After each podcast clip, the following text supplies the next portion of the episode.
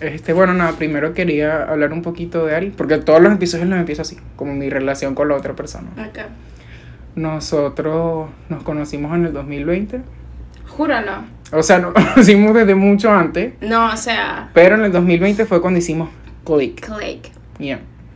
Háblanos un poquito de esa era. Del 2020. Yeah. O sea, obviamente relacionado conmigo. Ok. Once upon a time, no long ago, I was a hoe. Bueno, yo conocí a José Alfredo en mi época de zorro un poco, sí, podría decirse. Compraba popper todos los días. Y justamente el que me llevaba al popper iba al edificio de Jesus. Y obviamente ahí estaba Jesus y su gran hermano José Alfredo. Yo lo vi y fue wow. Él es lo que necesito en mi vida. Oh. Hicimos clic, comenzamos a hacer fiestas. Éramos sencillamente dos perras sin compromiso. Me encanta que en ese momento estaba, tenían, ah no. dos perras sin compromiso, la maldita con novio. No, no, Me de- encanta tú sacando la cuenta de tu mente si tenía novio o no. no, no, no tenía, no tenía. Pero sí, éramos. Sí, y entonces hicimos clic por eso, porque este- sí, hicimos clic por qué, eso. o sea, ¿en qué punto sientes que hicimos click? Cuando nos dimos cuenta que teníamos personalidades brutalmente diferentes y brutalmente iguales al mismo Yeah. tiempo, fue Yeah. como, oh my god. Como que compaginamos de una manera súper increíble como no lo he hecho con nadie en mi vida. Baby, Te lo juro.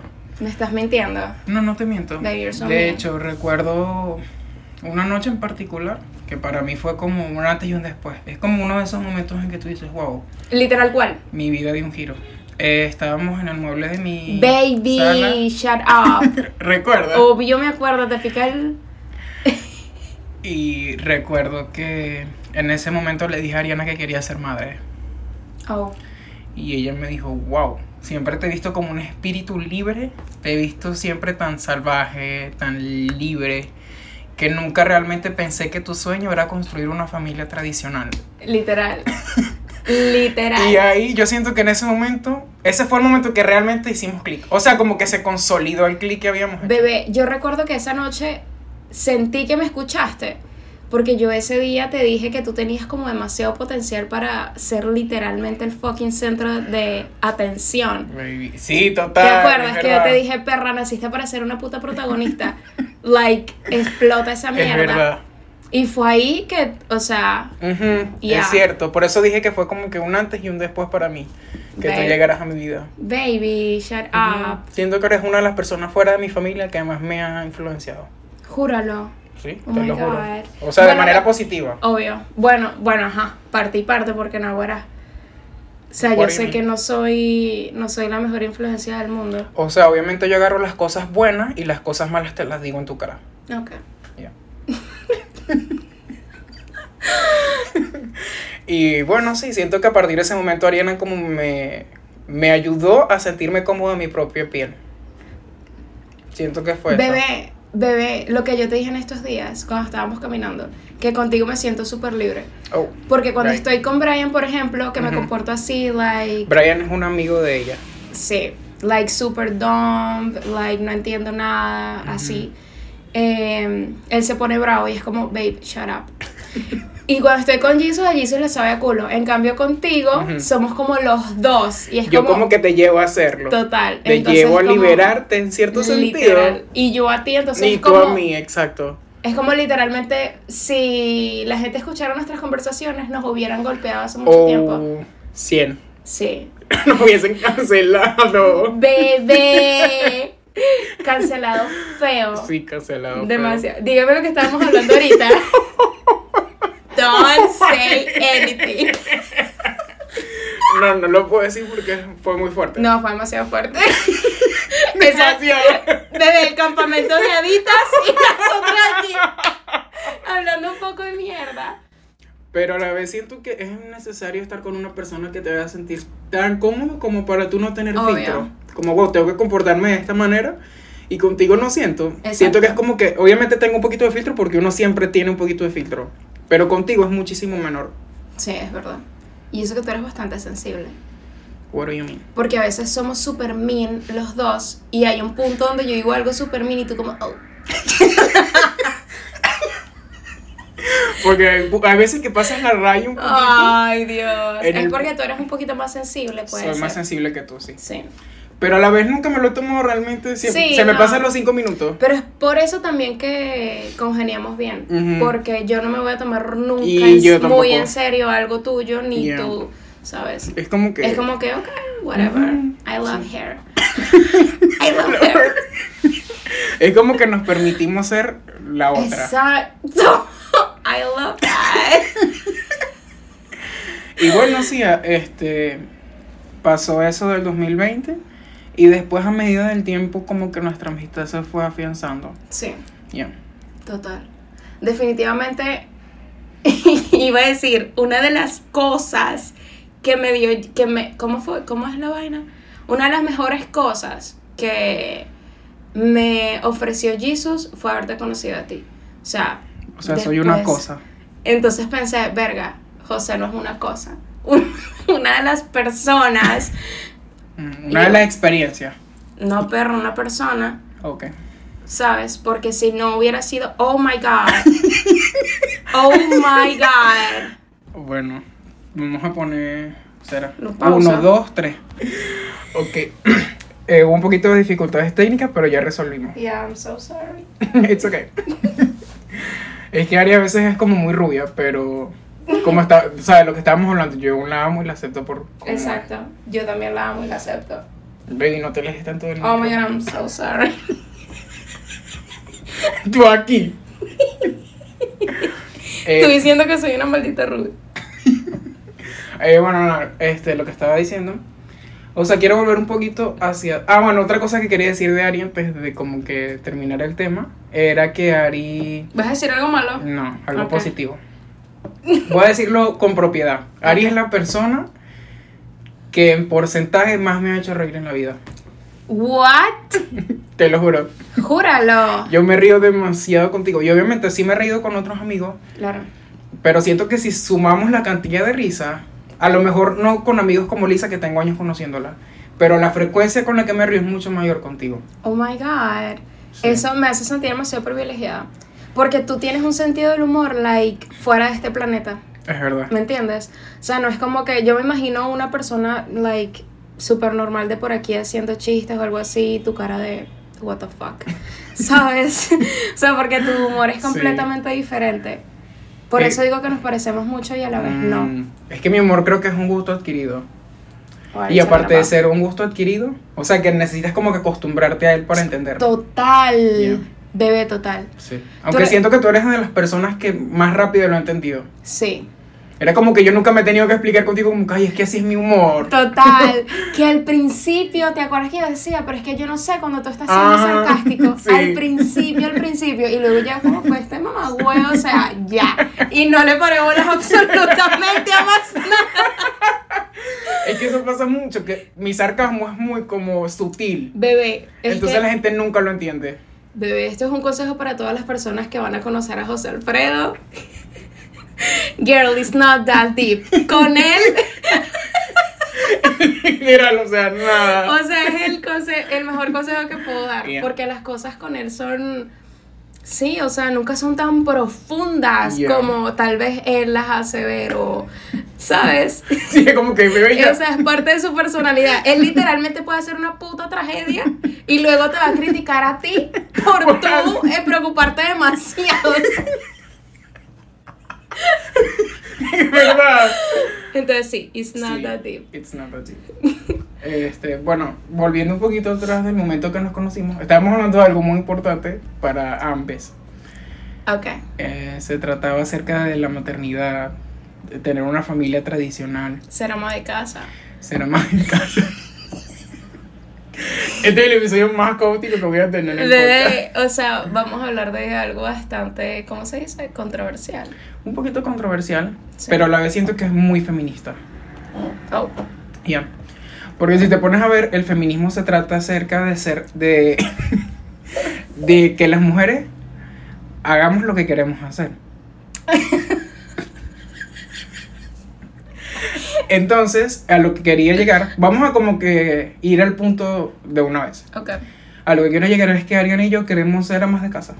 Babe, Ya. lo dijiste y me sentí libre. Te sentiste válida, ¿verdad? Bebé es lo que quiero. Te sentiste vista. Vista. Te sentiste vista.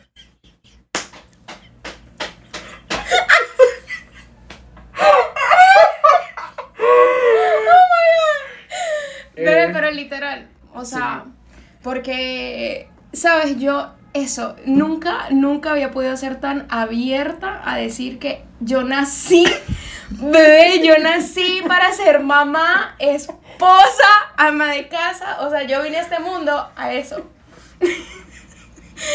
Bebé, y nunca lo había podido hablar tan abiertamente Yeah, con alguien. Te entiendo. Yo me siento totalmente igual. Sobre todo, siento que eres la única persona con la que puedo conectar en ese sentido, de mi generación. De que sabes que no te va a juzgar. De que sabes de que. O sea, Te aparte de que no me va a jugar, lo comparte y entiende Y ese en- sentimiento. Dios. Ese sentimiento que es tan divino Literal. como... Marico, atender a tu marido. Uf. Bebé. Bebé, que el tipo se despierta a las 3 de la mañana. Hazme una arepa. Bebé. Baby. Montada.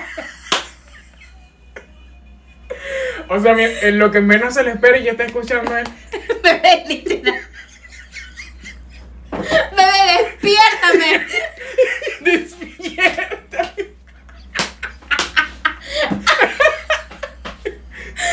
O sea, te lo juro. Es que siento que es algo muy, muy, muy nosotros. ¿Recuerdas Sí. aquella vez que yo estaba doblando ropa? Y yo me hice mi marido y yo te dije, bebé, nada más sabroso que, ro- que doblarle la ropa al marido de uno.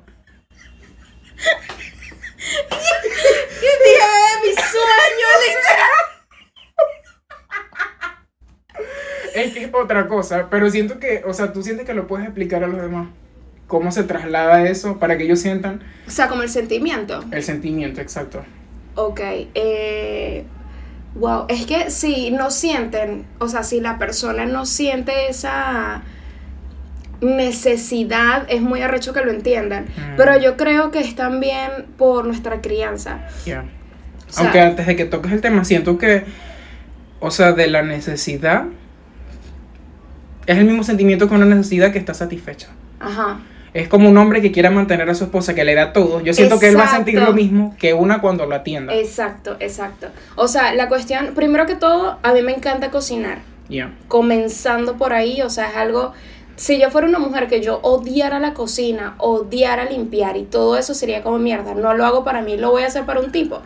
Pero o sea, yo amo cocinar, amo limpiar, amo tener todo impecable. Imagínate hacerle eso a la persona que amo, porque a ver, yo no estoy diciendo que uno le va a servir a cualquier hijo de puta. No, estoy hablando que uno le va a servir a la persona con lo que uno está en el momento, a la persona que uno ama. Y cuando tú amas a alguien, a ti no te importa qué hacer con tal de verlo feliz. ¿Sabes? Entonces, Wow. es ahí donde va la Lo dices y se me va la respiración. de- es nuestro sueño, te lo juro. Es que Entonces- siento que es como algo tan profundo, tan lindo, Exacto. que No de verdad que- dejo de respirar. No es como, ok, eres la cachifa. No, porque lo estoy haciendo con amor para alguien que yo amo. Beba, eso iba del principio, o sea, las feministas deberían aplaudirnos porque es algo que nos hace feliz, es algo que nos llena, o sea, y es Right. nuestra decisión al final Literal. del día. Exacto. Total. Y estabas hablando de nuestra crianza. Siento.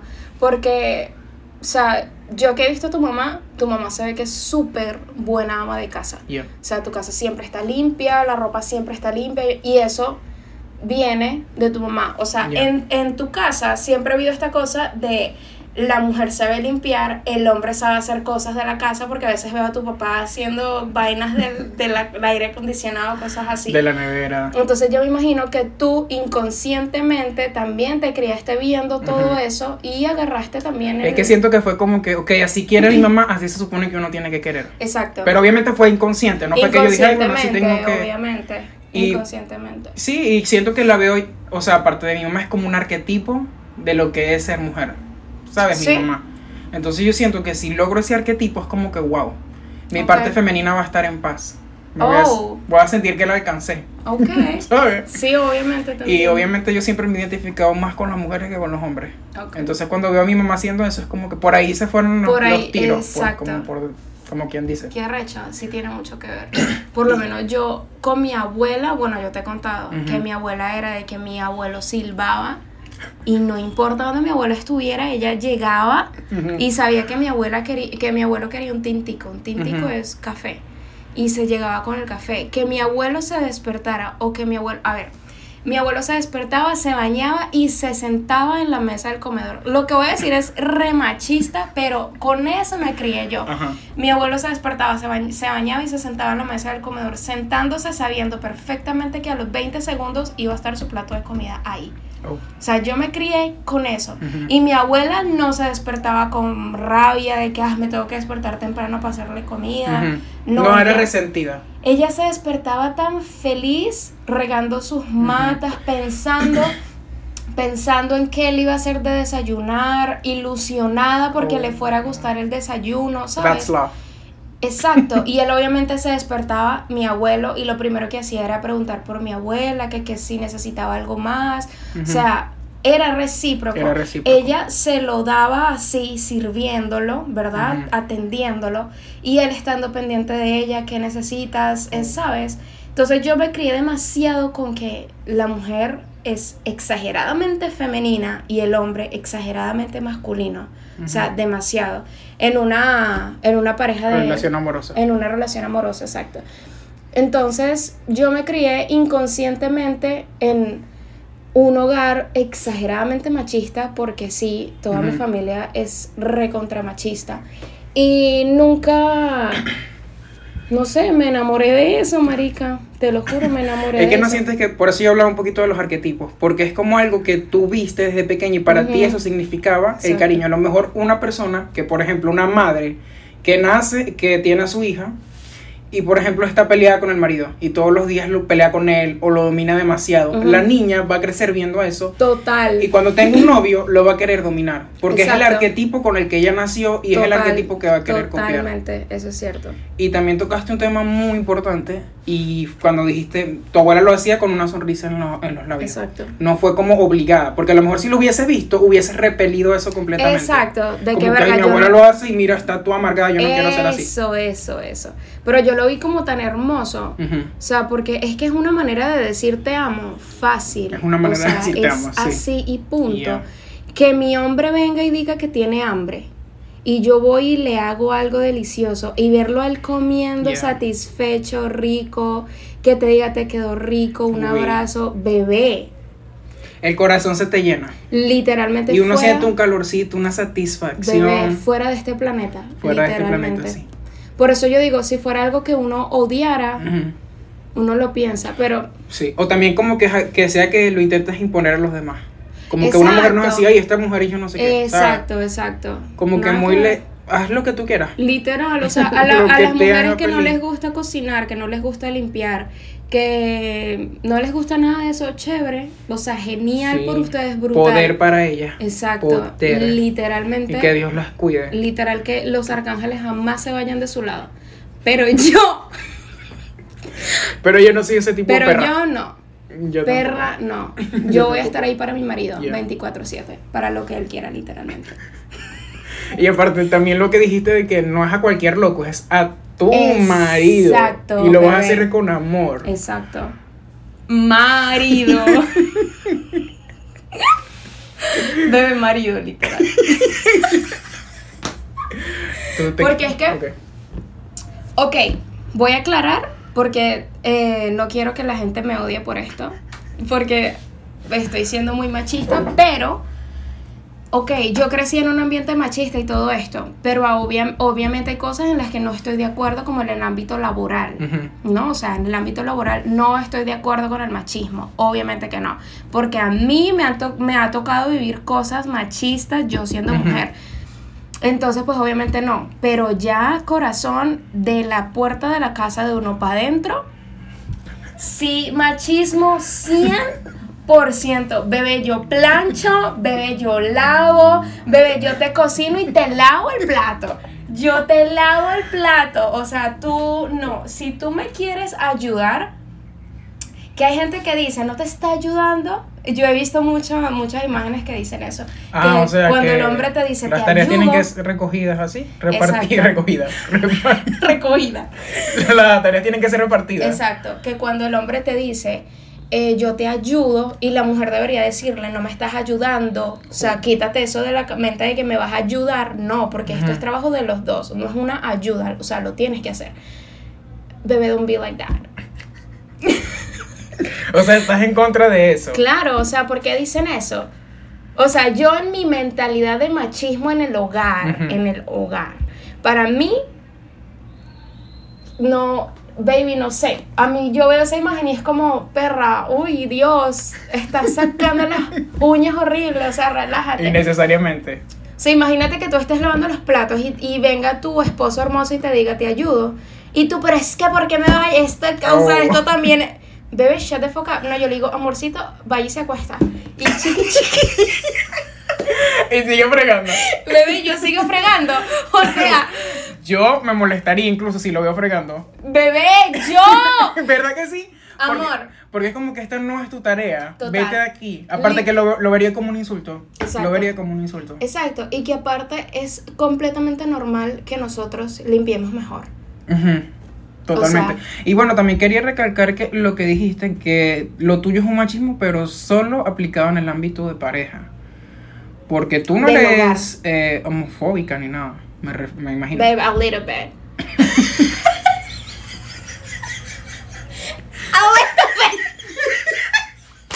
Tenían que ver la mano. A little bit. No, no, no, obviamente que no, te pica el culo. Por eso te dije que yo soy machista del hogar, o sea, aquí. Pero, o sea, que, porque por ejemplo, hay muchas mujeres que nacen en, cier- en ciertas casas machistas y eso lo llevan a todos los ámbitos de su vida. ¿Qué Sí, sientes obvio, que hizo entiendo. que a ti, porque por ejemplo, a mí me lo hizo que soy marico, ¿sabes? Pero a ti, ¿qué te hizo que solo lo llevaras al plano de el amor y no a lo demás? ¿No te has puesto a pensar en eso? Porque es que yo me guié solo en el machismo que llevaban mi abuelo y mi abuela. Oh. ¿Sabes? Yo no me guiaba por el machismo de mis tíos, por el machismo de, de nada alrededor, sino yo era, yo estaba enamorada de cómo se amaban y se trataban mis abuelos. Sientes la- que fue por la influencia tan grande que tuvieron tus abuelos en Exacto. comparación con los demás de tu Exacto, o familia. sea, yo me guié fue por cómo se amaban ellos. Y hoy entiendo que el amor de ellos fue machista. O sea, sí, Sí, sí, sí, lo O sea, si le vas a poner un nombre, fue machista. Pero yo, eh, si le digo a mi abuela eso en este momento, si estuviera viva, ella diría, ella diría que no, no se le podría llamar así porque ella siempre lo hizo con amor. Y pues se supone que el machismo es algo malo y todo esto. Entonces, la verdad no sabría cómo llamarle. Porque si se hace con amor, ¿verdad? Dejaría Sí, de ser machismo, ¿no? O sea, no sé. Yo siento que el machismo como que tiene connotación de que es algo impuesto. ¿Verdad? Sí. Exacto. Como que es una idea impuesta a los demás. Exactamente. Y es más, o sea, yo lo vería como más un amor tradicional. Sí, Y siento que si lo decimos suena más lindo que si soy machista. yo siento. Porque es que- decir tradicional. bebé, sí. Bebé, sí. Porque a veces yo escucho conversaciones y no estoy para nada de acuerdo. Pero yo como me meto y me digo, uy, y digo, uy, no, yo no pienso eso porque yo soy machista. Claro. Marica, o sea, yo ahorita no puedo decir eso. Entonces yo me quedo Toca callada. No, y no solo eso, sino porque no siento que todo en el plano amoroso sea machista, ¿sabes? Porque, por ejemplo, ¿qué otras cosas son machistas? Eh, la mujer no puede salir sin pedirle permiso a su esposo. ¿Sabes? Cosas extremas. Eso va al machismo. ¿Tú estás de acuerdo con eso? But I'm so agree with that. Bebé, júramelo. Bebé, es que la mujer es de la casa, o sea, mira. ok. O sea, mira, yo siento que, bueno, ahora que lo dices, yo también soy machista en otros ámbitos. En el ámbito de que ver a una mujer fumar, ver a una mujer como una loca, eh, Estas son como lo que piensa Ari. No lo estoy- que pienso yo. Exacto, no estoy afiliado Exacto, ya esto, ya esto es completamente diferente, ya esto es completamente diferente. Nosotros, eh, lo que estamos de acuerdo es en lo del amor. El amor tradicional. Exacto, el amor Asterisco. tradicional. Ya lo, de, ya lo que yo comience a decir, yo saco a José Alfredo de, de este problemita. Pero yo, o sea, las mujeres que lo hacen chévere, chévere, divinas, ok.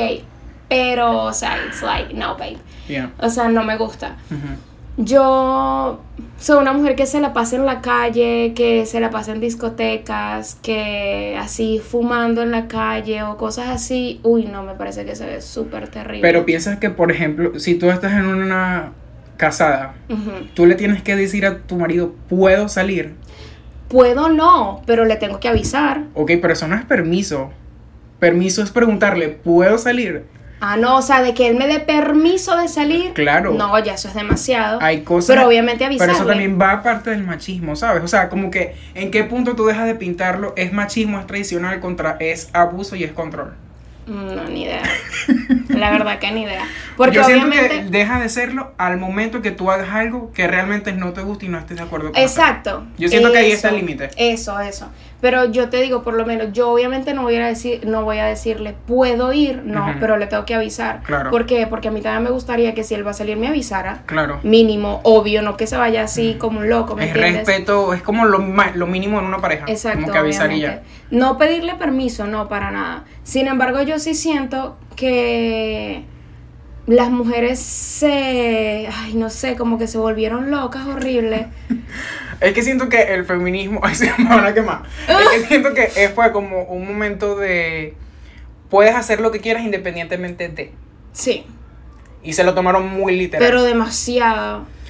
Y está bien hacer tus cosas, pero si tienes una pareja tienes que estar como que consciente de que hay ciertas cosas que se deben respetar. Exacto, completamente, completamente. O sea, ya cuando tú eres tú sola, tú libre, ok, haz lo que te dé la gana, nadie puede decirte nada, chévere. Pero cuando ya tú estás con alguien al lado, tú tienes que también velar por los sentimientos, por los pensamientos de esa persona. O sea, ya tú no te puedes desencadenar, ¿no? Como de, de lo que tú sientas, lo que te pase, ya eso no es problema mío, no, sí es. Ay, es que todo es tan...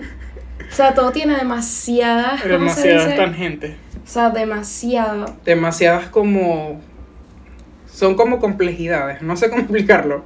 Mira, es Son que... pequeños detallitos. Sí, es que nosotros estamos hablando, nunca nos salimos de la cuestión del amor, porque incluso si yo me pongo los zapatos de la persona y la persona se pone en mis zapatos, ¿eso qué es? Amor. ¿Sabes? Ponerte en los zapatos de la otra persona es amor. Entonces yo siento que del machismo, del machismo entre comillas, porque de verdad que no sé si se le puede decir machismo, del que José Alfredo y yo estamos hablando, es sencillamente por amor, literalmente. O sea, por, por la necesidad que tenemos nosotros de que la persona que amamos se sienta bien. Yeah. Eso es literalmente Es como un conservadurismo que tenemos en ese aspecto de la vida. Totalmente. Porque, o sea, yo también he pensado, tipo, mierda, yo me crié así, si no me hubiese criado así. Pero a la vez no pienso eso porque digo, pues no soy así ya. Y no tiene realmente nada de malo. Entonces, ¿por qué debería cambiarlo? ¿Por qué debería sobrepensarlo? Bebé, me encanta que pienses lo mismo. O sea, te lo juro, es demasiado extraño. O sea, pero extraño increíble. Ujú, Sí, sí, entiendo. Porque como muy raro. literalmente yo nunca había hablado de esto así como tal en voz alta hasta que te conocí. O sea, obviamente por lo menos Brian y Jesus, que son los, lo los más cercanos a mí, ellos lo sabían. Ellos desde siempre han sabido que yo tengo esa mentalidad, desde siempre. Pero como no la comparten o no la comparten mucho o lo que sea, pues obviamente no es un tema del que yo hable libremente. Pero contigo sí, entonces contigo incluso he conocido cosas mías que no había conocido porque nunca las había hablado en voz alta. ¿Cómo qué? O sea, pero conmigo en general. No, o sea, sobre mis cosas machistas. Ah, las descubriste con, gracias a mí, Ajá. hablándolo. Hablándolo. Sí. Exacto. Porque siento que hablándolo como que le dimos más forma y aprendimos a reconocer eso que ya estaba ahí. Eso, eso, aprendimos a reconocerlo, exactamente. Porque yo antes también lo tenía como en un concepto de que, verga, está mal. Pero en, Mm. en el fondo de mí era como, ay, pero ¿por qué va a estar mal si se siente Total, y uno tan- queda como con una contradicción maluca Sí, que realmente no debería estar ahí. Pero siento que también es por la sociedad. Sí. Es como que te hace shaming por sentir eso. Mm, total. Como la sociedad se ha liberado tanto, es como que todo, e- ecuan todo lo del pasado, todo lo, lo relacionado al tra- a lo tradicional como algo malo. Ay, sí. Y necesariamente no es algo malo. No. pues. Y sabes que yo, una de las cosas que más me dan rabia es que la gente lo ve a uno como con esta cuestión de que entonces uno es el bobo. Mm, ¿Sabes? De como que, ay, Como que- que no las está perdiendo. O se está como que. Como que demasiado sumisa, demasiado boba, demasiado... Como que está en una posición de desventaja, algo así. Eh, Sí, algo así. Y, o sea, no. No, porque como estamos diciendo, es de pu- del hogar. Hogar. O sea, del hogar me encargo yo. ¿Sí me entiendes? O sea, ya cuestiones de negocios, de que tengamos un negocio, no se van a tomar decisiones hasta que yo esté de acuerdo también. O, o sea, todo lo que tenga que ver del hogar para afuera, ahí sí tiene que ser, mijo, los Un equipo, dos. sí. Un equipo. Bueno, es que en realidad es un equipo en el hogar, pero las reglas son distintas. Exacto. En cambio, en el hogar, o sea, no sé, es que, bebé, el hogar lo mantiene la mujer. O sea, basta. El, la, la Es casa... que siento que la gente también tiene que tener un problema con la manera en cómo lo dice, ¿sabes? Como que la mujer es. Está como un must ahí, como que debería ser así. Pero ¿sabes por qué? Porque Va nosotros... del- de mano con el tra- Porque con ese nosotros- tradicionalismo. Exacto, porque nosotros que quisiéramos que el hombre trabajara, ¿mentira? Sí, que es que siento que, o sea, va en parte como que con lo que queremos y lo que realmente defendemos y también lo mezclamos un poquito con la fantasía La fantasía que tenemos, que exacto. tenemos, exacto. Que es los pilates, el husky, Total. la urbanización, Oh. la ropa de gym, todo eso. ¿Sabes, ¿Sabes qué me haría feliz? Que fuéramos Bueno. vecinos. Bebé. Literalmente yo tendría un, yo tendría un golden, Uf. tú un husky. No, yo tendría un chihuahua. Ok. Mierda, si va Te contigo. llamaría Baby, la clase de pilates la cancelaron, qué horrible. ¿Qué vamos a hacer? Y tú me dices Baby las uñas y yo, Baby Toti. Bebé, Toti. Tú te haces mal y yo pedí. Es que te imaginas a nosotras así. Bebé, literal. En el salón, Bebé, hablando de nuestros problemas de la casa. Sencillamente viendo la hora, bebé, porque mi marido llega a las 2 y me pidió pollo horneado. Hurry the fucking up. Bebé, Y que- hablando de eso y la manicurita así, oh. bebé, literal. Bebé, o sea, dan- darnos consejos de limpieza, Oh, de cocina.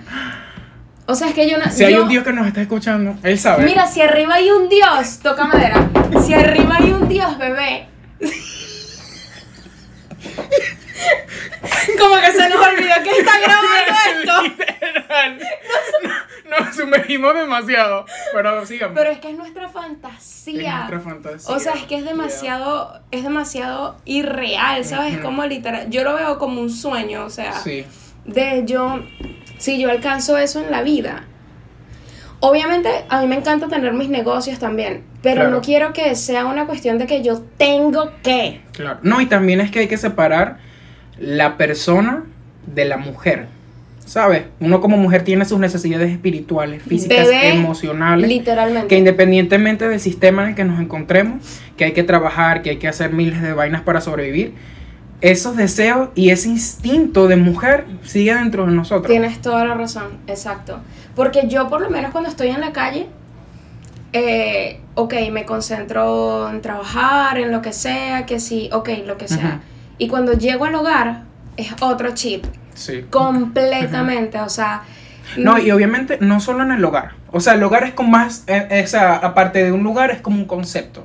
ok. ¿A qué me refiero? O sea, si vamos a hacer mercado, yo no voy a cargar las bolsas. Baby, no fucking way.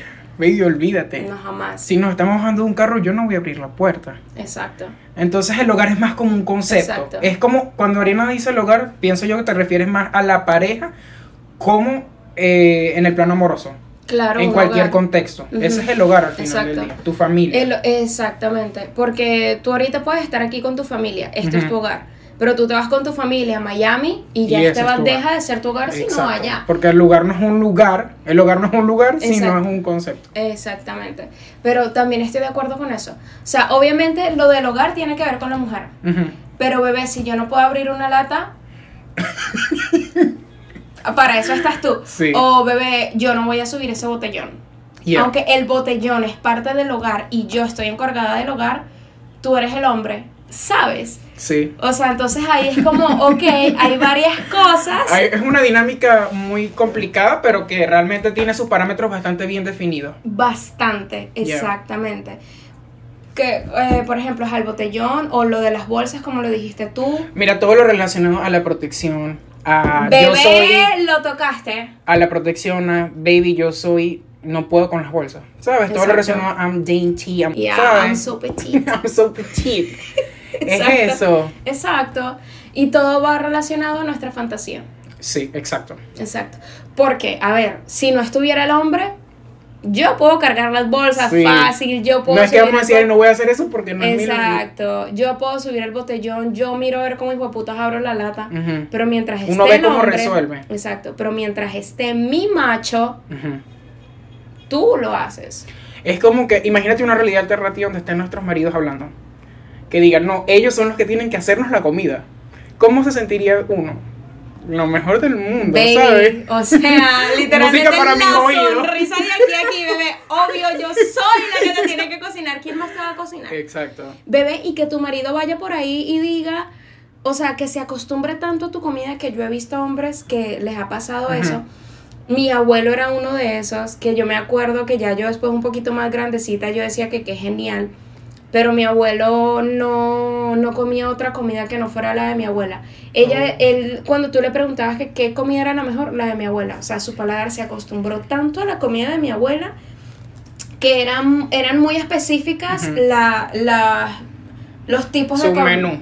Exacto, o sea, porque a él le gustaba era lo que hacía mi abuela. Wow. Entonces, qué hermoso llegar al punto donde tu marido, donde vaya, pruebe algo y Me sea dices eso como, y me dan ganas de llorar. bebé, Te lo juro. bebé, me quiero casar.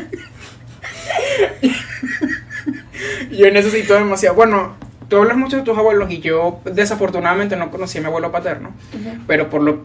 Perdón, ninguno de mis abuelos, ni el paterno ni el materno.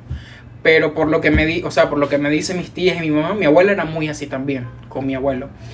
E incluso, yo creo, de, de eso lo sacó mi mamá. Y a lo mejor tu abuela lo sacó de su mamá y así, Exacto, porque eso es algo generacional. Exacto.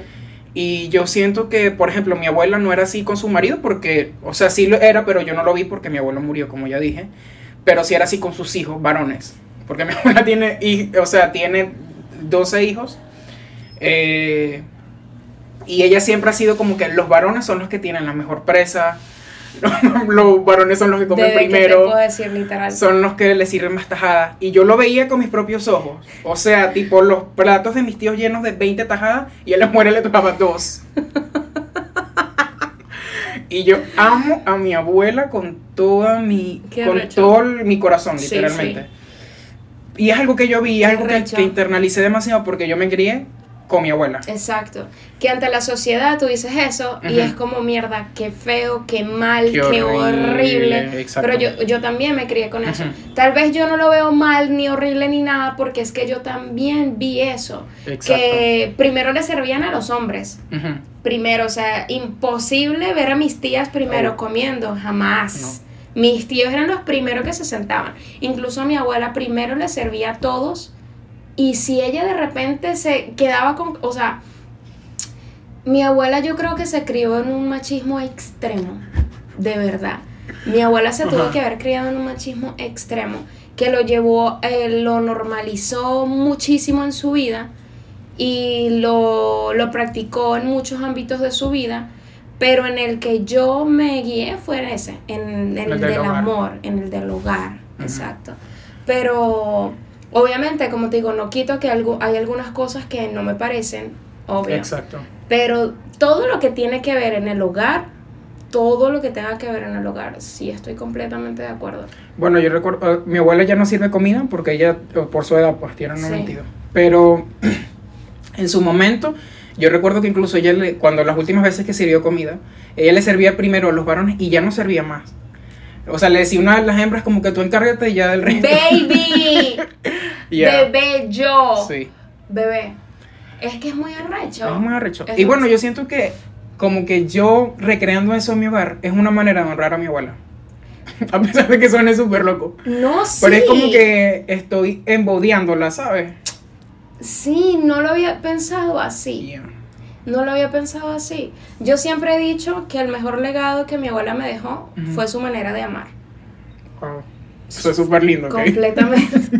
Su manera de amar. Baby, shut the fuck up. Su manera de amar, literal, fue el mejor legado que ella me dio. Y su manera de amar ante la sociedad fue una manera machista.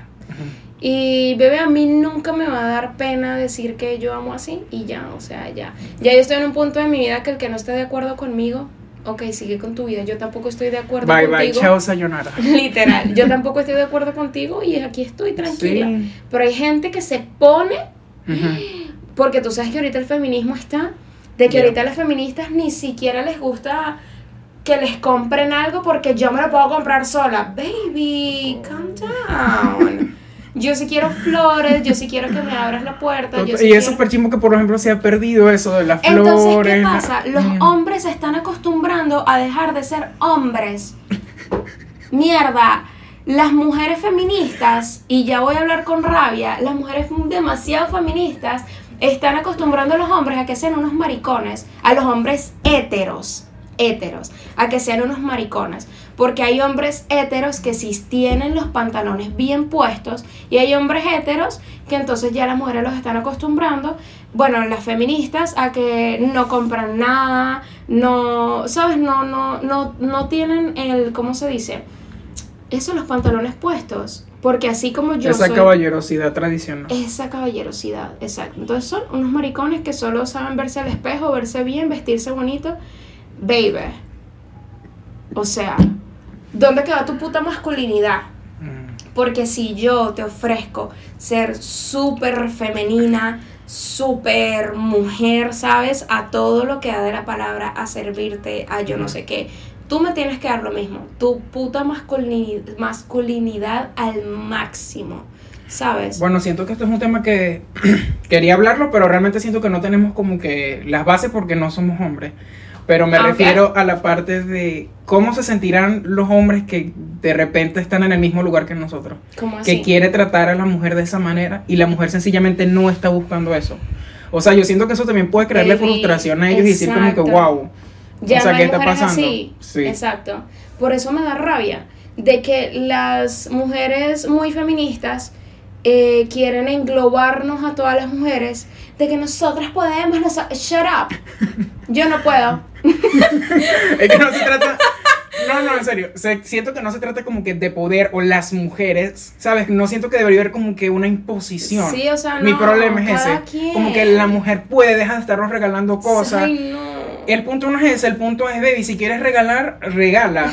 ¿Sabes? Si quieres ser hombre, sé hombre. Exacto. Literal, sé hombre. Es eso, sé Yeah. hombre. Porque como te digo, si yo te estoy, si yo te estoy ofreciendo ser la mujer, la que, ajá, yo necesito que tú seas el hombre. Claro. ¿Sabes? A mí me encanta eso de que sí. ¿Quién tiene los pantalones en la casa? El hombre. Sí.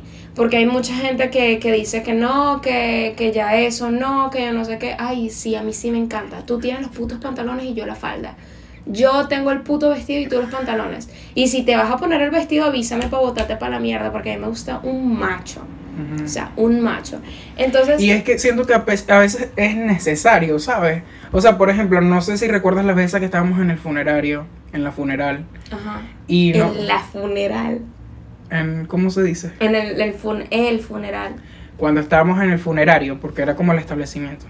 El establecimiento se llama funerario. Ah, en la funeraria. En la funeraria, exacto. Y de repente estábamos llorando, yo no sé qué. Y fue tu primo el que solucionó todo. ¿Sabes? Fue el hombre. Baby. Las mujeres estábamos llorando y los hombres que estaban haciendo solucionando. Solucionó. That's what I'm talking about. Exacto. O sea, es como que se trata de eso. Ya. De ser un equipo y de hacer las cosas bien. Ya. Pero también, obviamente que tú quieras hacerlo, pues que no sea algo Claro, exacto. No es como que, o sea, en ese momento las mujeres queríamos llorar, no queríamos nada de papeles. Si en ese momento una de las mujeres hubiera dicho, yo tomo el mando de los papeles porque no quiero ahogarme en llanto, listo, baby. Baby, go Ah, ahead. exacto, hazlo. Pero en ese momento, ¿quién tenía los pantalones? Mi primo. Él no se ahogó en llanto porque, pues, él quiso solucionar las cosas y listo. Y Era como que la mujer quería ser mujer en ese momento, En quería ese llorar, momento. quería conectar con sus sentimientos y listo. Exacto. Point blank, period. Exacto. No había un yo soy mujer, yo puedo solucionar. Bebé, yo no me imagino un mundo sin hombres. Ay, total. Total, total, total. Bebé, te lo juro. O sea, sin hombres, hombres, hombres. Ujú. De esos de los que estamos hablando, de esos que solucionan, Yeah. de esos de... Es que siento que son los que mueven el mundo. Oh, Detrás de las cortinas, ellos son los que mueven el baby, mundo. yeah. O sea, y, o sea, incluso mira esta situación. Nosotros estamos aquí grabando nuestro podcast. Yeah. Period. ¿Sabes? Babe, Baby. that's so fucking right. Total, o sea, Sí. nos estamos consintiendo, estamos teniendo un momento de amigas, estamos kicking. Literal. Y el hombre trabajando, qué sé yo. Haciendo, algo. haciendo algo de algo está haciendo. Exacto, entonces ahorita ves a mucho. Ay, no, no quería hablar de más, porque siento que me van a cancelar. Babe, say it. No, o sea, es que siento que. Dilo, dilo y no lo cambies. Oh. No lo cambies y dilo. Es que siento que ahorita hay mucho hombre tipo haciendo TikToks. Ay, sí. Haciendo- Bebé, yo jamás tendré un novio que haga Oh. TikToks. Oh, jamás. No. babe. as- hombres preocupándose por su eh, feed de Instagram. Hombres preocupándose porque tienen seguidores. Bebé, que tengan historias destacadas en Instagram. Uf, No, no, no, que... no, it's No. too much. No, bebé. El hombre ni siquiera edita sus fotos. Bebé, el hombre no sabe qué es editar. Literal. El hombre no sabe qué es no un tiene filtro. apps. No sabe qué es un filtro. No tiene apps. O sea, se tomó la puta foto, medio se vio bien, la publicó y listo. Cerró. Que tú le digas, subí una historia en Instagram y él te diga, baby, que es una historia. Uf. Marry me, marry me. no, literal. Pero Si me dice así, que es una historia, yo digo, en, este, en ese momento supe que quería ser mamá. Literalmente. Oh my god, yeah. Total. Es como que si yo quiero ser la madre de tus tu hijos. hijo, sí. Sí. Sí. No te lo juro, porque qué horrible. Debe ser un hombre súper pendiente de eso. De, de editar su foto. Ay, no. O tipo, Ay, no. ay, que, estem- que estemos en una cena, déjame grabar un TikTok. Oh my god, no. Para eso Baby. estoy yo. Yeah, ¿Sabes? Para eso estoy yo. yeah. Obviamente no hacemos shaming a los hombres así, si quieren ser así. Por mi parte, O como sea, que si sea quiere- así. Sí, pero, Pero, no yo van a en lo encontrar. particular, no. No. Y no van a, o si, y, si quieren encontrar una mujer como nosotras, definitivamente por ahí no va la Bueno, vuelta. yo no soy mujer, pues. Baby. Literalmente acá. Ok. No van a encontrar eh, personas como nosotros.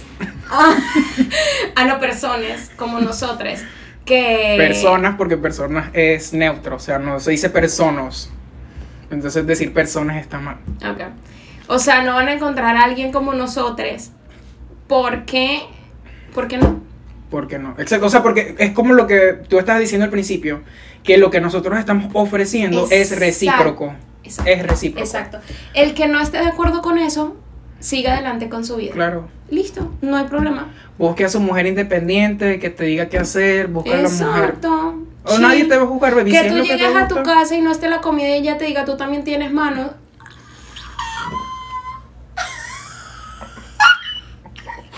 Búscate una así. Bebé, que Baby, a lo literalmente. mejor le guste eso al hombre, como que, uy, me mandó. Exacto. A lo mejor eso le gusta a, ella y le gusta a él. Exacto. Y no estamos haciendo shaming, es como que de go ahead. No at all. Sí, exacto. En cambio, con nosotras, ¿qué puedes conseguir? Plato caliente, Mm, mm, mm, servido, mm. la casa oliendo rico. Un masajito en los pies. Uh, uh, uh. cuando lleguen descansando del trabajo. Un blowjob. Le voy a poner censura a eso. Un blow. un blowjob de postre, ¿sabes? Things Yeah. like that. Yeah. O sea, por eso te digo, hay de todo para todos. Por eso yo no juzgo a nadie, o sea. Sí, yo- Y también se trata de hacer tu introspección y no decir esto fue lo que me dijo mi familia o esto fue lo que me dijo la sociedad. Esto es lo que a mí me gusta. Porque voy a decir algo muy cierto, que es que mi hermano y yo nacimos con la misma familia, nosotros vimos lo mismo y mi hermano es muy de no, o sea, como que somos un equipo. Él es muy como liberal y muy de ahora en ese sentido. Porque mientras yo soy muy tradicional. Tal vez cuando a ti te gustó lo que veías que hacía tu mamá, a tu hermano no. Exacto. Se lo tomó por otra Exacto. por otra cosa, pues. Puede ser por ahí Sí. también. Sí. Y bueno, realmente se trata de hacer su, la introspección cada quien. O sea, yo la he hecho. Yo he dicho como que me gusta esto por mi mamá. O porque realmente me gusta. Y dije, realmente me gusta, es algo que me satisface. No lo estoy haciendo por obligación. Porque a lo mejor hay mujeres que lo vieron en su casa, lo hacen por obligación porque es lo único Y que saben y no mal. les gusta. Y ahí es donde empieza como que el resentimiento. Entonces la hija lo ve y se vuelve feminista. Ay, horrible, exacto, exacto, exacto. En cambio, como nos está pasando a nosotros, nosotros lo vimos y cuando medio lo probamos, lo que sea, es como que me gusta esto, Sí. ¿sabes? Yo cada vez que, incluso yo lo comencé viviendo con mi papá, yo sirviéndole a mi papá, que mi papá llegara del trabajo y yo que quiere cenar o pararme súper temprano para que él desayunara antes de irse, yo comencé a tener actitudes de mi abuela. Ok.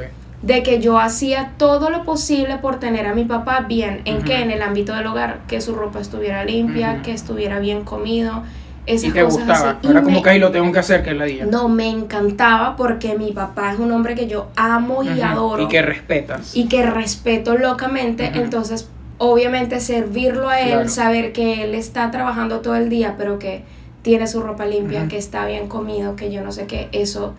Y ahí fue que yo me di cuenta por mí misma que me encanta. Claro. Es como lo que pasa con mi abuela, pues que ella lo hizo con su esposo y también lo hace con los con sus hijos, porque es más como que hacia primordialmente es a tu pareja, obvio, pero también es más hacia un hombre que tú realmente quieras. Es, es que es por amor. y Es ya. por amor, exacto. Es por no es amor, romántico exclusivamente. Exacto, es, es por amor. amor. y ya, exactamente, es por amor y ya. Por ejemplo, yo voy a decir algo, yo quiero ser eh, mamá, quiero tener cuatro hijos. Y incluso me da miedo tener hembras, porque siento que voy a ser como más con los varones. Don't say Yeah. that. Júralo. te lo juro. Siempre lo he sentido. Es como que, como yo realmente vi más eso de mi abuela, siento que es algo que yo tengo muy como Oh que ingrained. No, pero mira que no juro, porque que tú sabes si tienes una niña, tal vez vaya a ser tu fucking consentida. Sí. Bueno, Porque realmente eso como- no se puede Porque decir. como sí. ya estás consintiendo tanto a tu marido, como tu figura masculina Claro. que amas, valoras, respetas y todo es tu marido, tal vez que tengas a la niña va a ser como la princesita de ustedes, o sea, ¿sí me entiendes? Sí, sí, Puede es ser- posible. Ujú. Yo siento que podría ser así, con lo sensible que eres tú, Oh, de verdad. yo soy muy sensible. Y que las niñas normalmente despiertan mucho más el lado sensible de uno, ya Ujú. uno sea hombre o mujer. Entonces, Y aparte que en general las niñas siempre conectan más con el papá. sí, total. Los niños con la mamá, sí. Por, a mí me gustaría tener un varón. Ay, a mí también. Ay, no, yo lo moría. De hecho, en estos días, yo le conté a Ari, en estos días soñé que era papá. Ay, era el consentido más hermoso de la historia. Júralo. Ya, No me acordaba en qué momento me habías contado eso. te conté antier. Que soñaste con tu bebé. Eh, recuerda que yo te dije que había soñado con que le robaba unos bebés a una chama. Ah, ok, pero no me contaste. Entonces, fíjate que yo soñé con que, conmigo. Y el luego- niño robado. Y luego, acuérdate que soñé que le robé unos bebés. Y yo, ok, sí. Por eso te digo. Me recordó mucho cuando esta caraja Lindsay Lohan estaba en París, en las calles de París, ¿te acuerdas? Que había una familia de musulmanes y todos eran pobres. Y ella agarró el bebé y se lo quería llevar. Mentira.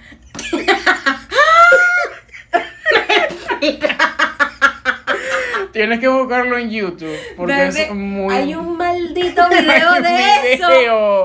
Ella hablando como que esto, esta familia lo está maltratando y el bebé No, está no. ellos. No, yo necesito ver eso. Ese video cambió mi Bebé, vida. fuiste tú en tus sueños. Y de paso se lo robé a dos, porque las dos caras habían quedado embarazadas al mismo tiempo. Marica, qué fuerte. Por eso te digo, Marica, tú no me contaste que, que, que tu hijo, que el más consentido de la historia, yo recuerdo fue un robo. E igual era mi hijo si lo crié así. Sí. A veces tengo como miedo. O sea, ya esta parte es cierto. Como que súper vulnerable. Ok. Primero, por la cuestión esta de...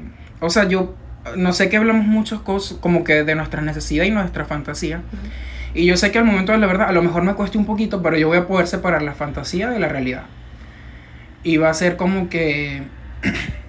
ok, por ejemplo, los botellones de agua. Si los tengo que subir con mi esposo, lo voy a hacer. Ah, ok, ya. Es posible que lo haga. O si él quiere fregar un día, bueno, bebé, está bien. Que no sea todos los días, pero si quieres hacerlo, igual siento que se vería sexy. Uy. Bebé con un jean sin franela. Fregando. Shut the fuck up. Me da miedo un poquito por dos cosas. Primero, porque siento que nosotros tenemos una mentalidad que ya la sociedad, que, o sea, que ya no es mainstream. ¿Sabes? Que ya la sociedad incluso repele, incluso nos hace shaming por eso. Sí. Y cada vez es más difícil encontrar hombres así. Bebé. Y en esa parte me da un poquito de miedo y también por el hecho de que mm, soy gay. You know what I mean. Entonces es como que esa dinámica, encontrarlo en una pareja Mm, gay, Cierto. siento que es un, un Más complicado. es una dimensión distinta. Obvio. Pero, pero no me da miedo la parte, la cuestión de la comida, que para mí es como que wow, lo principal, ¿sabes? Sí. Porque yo siento que igual siempre voy a consentir con comida, Sí, porque sí. ya es mi lenguaje del amor. Ok. Solo con los hombres. Con una mujer es como que me da igual si comes o no. ok. Pero me pasa que, o sea, eso no me pasa contigo. Es como que a mí me sale a ti darte comida. Pero porque yo tengo un lado masculino fuerte. Sí. Es porque Ariana, ella es súper femenina, es una de las mujeres más femeninas que yo conozco en mi vida. Baby. Pero tiene un lado que me hace quererla como quisiera un hombre. O sea, no románticamente, obviamente, No, sino en el sentido como de energía. Es como que tiene una energía masculina que me dice, oh, te quiero consentir. Oh. No al nivel que consiente un hombre, pero más que a las demás mujeres. Sí, I got it. Aunque no sé Lo he realmente notado. qué es lo que hace que yo te quiera como que consentir. Yo tampoco sé, No qué sé. es lo que me hace dar esa energía masculina que yo tengo. Sí, no yo sé tampoco. exactamente qué sea. Porque no es que, o sea, no sé realmente. Total. Porque no es que tú tengas, no eres agresiva como un hombre, no hablas como un hombre, no te expresas como un hombre. No sé. Puede ser, ahora que lo estoy pensando, tu lado dominante. Eres muy dominante. Pero hay mujeres que son dominantes que a mí más bien me repeles. Como que, ¿por qué me estás dominando? Bebé, ya sé por qué. Porque Acuérdate que tú eres más sensible que yo. Obvio. es eso. Emocionalmente tú eres más sensible que yo. Y tal vez eso te, te hace sentir más petit. Más como. Oh. mm, you know what I'm talking about. Porque siento que eso. tú eres la que me protege en el lado sentimental. Puede ser eso, bebé. Yo Puede creo ser. que puede ser, o sea, obviamente no es que ajá, Ujú, pero siento que puede ser una de las De las razones. De las razones. Puede ser también varias razones. A la vez. Incluido esa. sí, siento que podemos incluirla totalmente. Igual es algo que con el tiempo se, o lo, me va a quedar claro como que, que hizo que Ariana tal. Porque ahora que lo estás mencionando, ya vamos a poder estar un poco, o sea, lo vamos a tener un poco más presente. Ujú, Y cuando pase ese momento de quiero consentir a Ariana, voy a decir, ¿qué me hace querer consentirla? Literal. Voy a agarrarme como que en caliente. Oh. sí, Otra sí. cosa que quería decir, que bueno, esta es parte como que ya de nuestra amistad, de lo que tocamos antes. Es que yo en realidad no conocí a Ariana en el 2020, sino que la conocí de mucho antes, porque yo estudiaba con mi hermano. ¿Desde y cuándo? Porque desde primer año, pero como que el primer año eras como que irrelevante para mí, Sí. porque tú también diste como que una transformación muy grande en tu adolescencia. Uf. Y siento que fue a partir de cuarto año, cuarto, tercero, que diste como que ese salto, que yo dije, wow. Y desde siempre te vi como que, porque Ariana tiene algo, que es que ella exude confianza. No sé cómo se dice en español, es como que ella, como que si Ariana tuviera un perfume de personalidad sería confianza. Júralo. Sí. Oh. Siento que y Bebé, eres wow. la persona que me enseñó que para ser para tener confianza que tener confianza no significa ser loud, Bebé. como que hacer bulla. Literal. Porque Ariana llega a una habitación y ella es, o sea, con una voz normal, ella la comanda. Oh, baby, baby, baby, me estás poniendo a sudar. Te está poniendo a dudar, ¿cómo así? A sudar, amor, Ah, a ok, sudar. ok. Este, no, siento que puede ser parte de eso. También. Lo que hace que yo te consienta. Qué arrecho, como esa parte poderosa. Es como que, wow, te quiero respetar. Oh, como respetarías a un hombre. Oh my god, yes. Sí, es por toda la confianza que tiene Ariana en sí misma. Qué arrecho. Y de hecho, tú eras una de mis inspiraciones cuando yo era adolescente. Babe, Te lo juro. babe, nunca me habías dicho esa mierda. No, porque siento que era como que awkward. Y era un poquito ¿Qué? incómodo. Y me lo vas a decir ahorita que están grabando dos celulares. No, te lo juro. Jura. Era como que incluso me frustraba conmigo mismo porque yo decía, quiero ser más como Ariana en ese sentido y no podía. En serio. Sí. Pero y eso que yo no, pues yo no me, en mi adolescencia como de qué edad, porque yo, Baby, quinto año. Ah, ok, sí. Tú lo tenías. ¿Te acuerdas este? ¿Tú te acuerdas de Whatever Forever? Baby, yo. Y recuerdo que en tu foto de graduación tú lo tenías. Exacto, por eso Ah, te eso. digo, claro. y yo, dije, ajá, y cuando yo te cosa- vi, y cuando yo te vi, yo dije, verga, ella. Jura. Yo dije, ella. Esa foto me inspiró demasiado. ¿Dónde está Y también el foto? cover de eh, Adore You, de Miley Cyrus. ¿Qué? Baby, yo estaba obsessed con ese cover. ¿Por qué nunca me habías dicho esa mierda? Baby, te lo juro, yo era tu fan. Era como, Bebé. sí, eras como una celebridad para mí que te conocí, después fue como que, oh, ella es humana. Wow, Sí. qué arrecho. Es loco, sí. Pero siento que no te veo tanto así ahora, por, no por ti, sino por mí, porque siento que ya cambié. Siento que antes yo era como muy retraído, yo era muy callado. Muy detrás del telón, ¿sabes? Muy detrás del telón. No, Mm. expre- no me expresaba como era, escondía mucho mi Exacto. personalidad. Que fue cuando yo vi más tu personalidad que me enamoré. Que yo literalmente me volví fucking fan de tu personalidad. y fue cuando te dije todo lo que Claro. te dije. Sí, ¿verdad? Que loco como- ese. Que era como que yo te admiraba y después tú me admiraste a mí. Literal, literal. Y fue como que, o sea, por eso nos parecemos tanto, Ujú. pero tú a tu manera y yo Yeah. a la mía.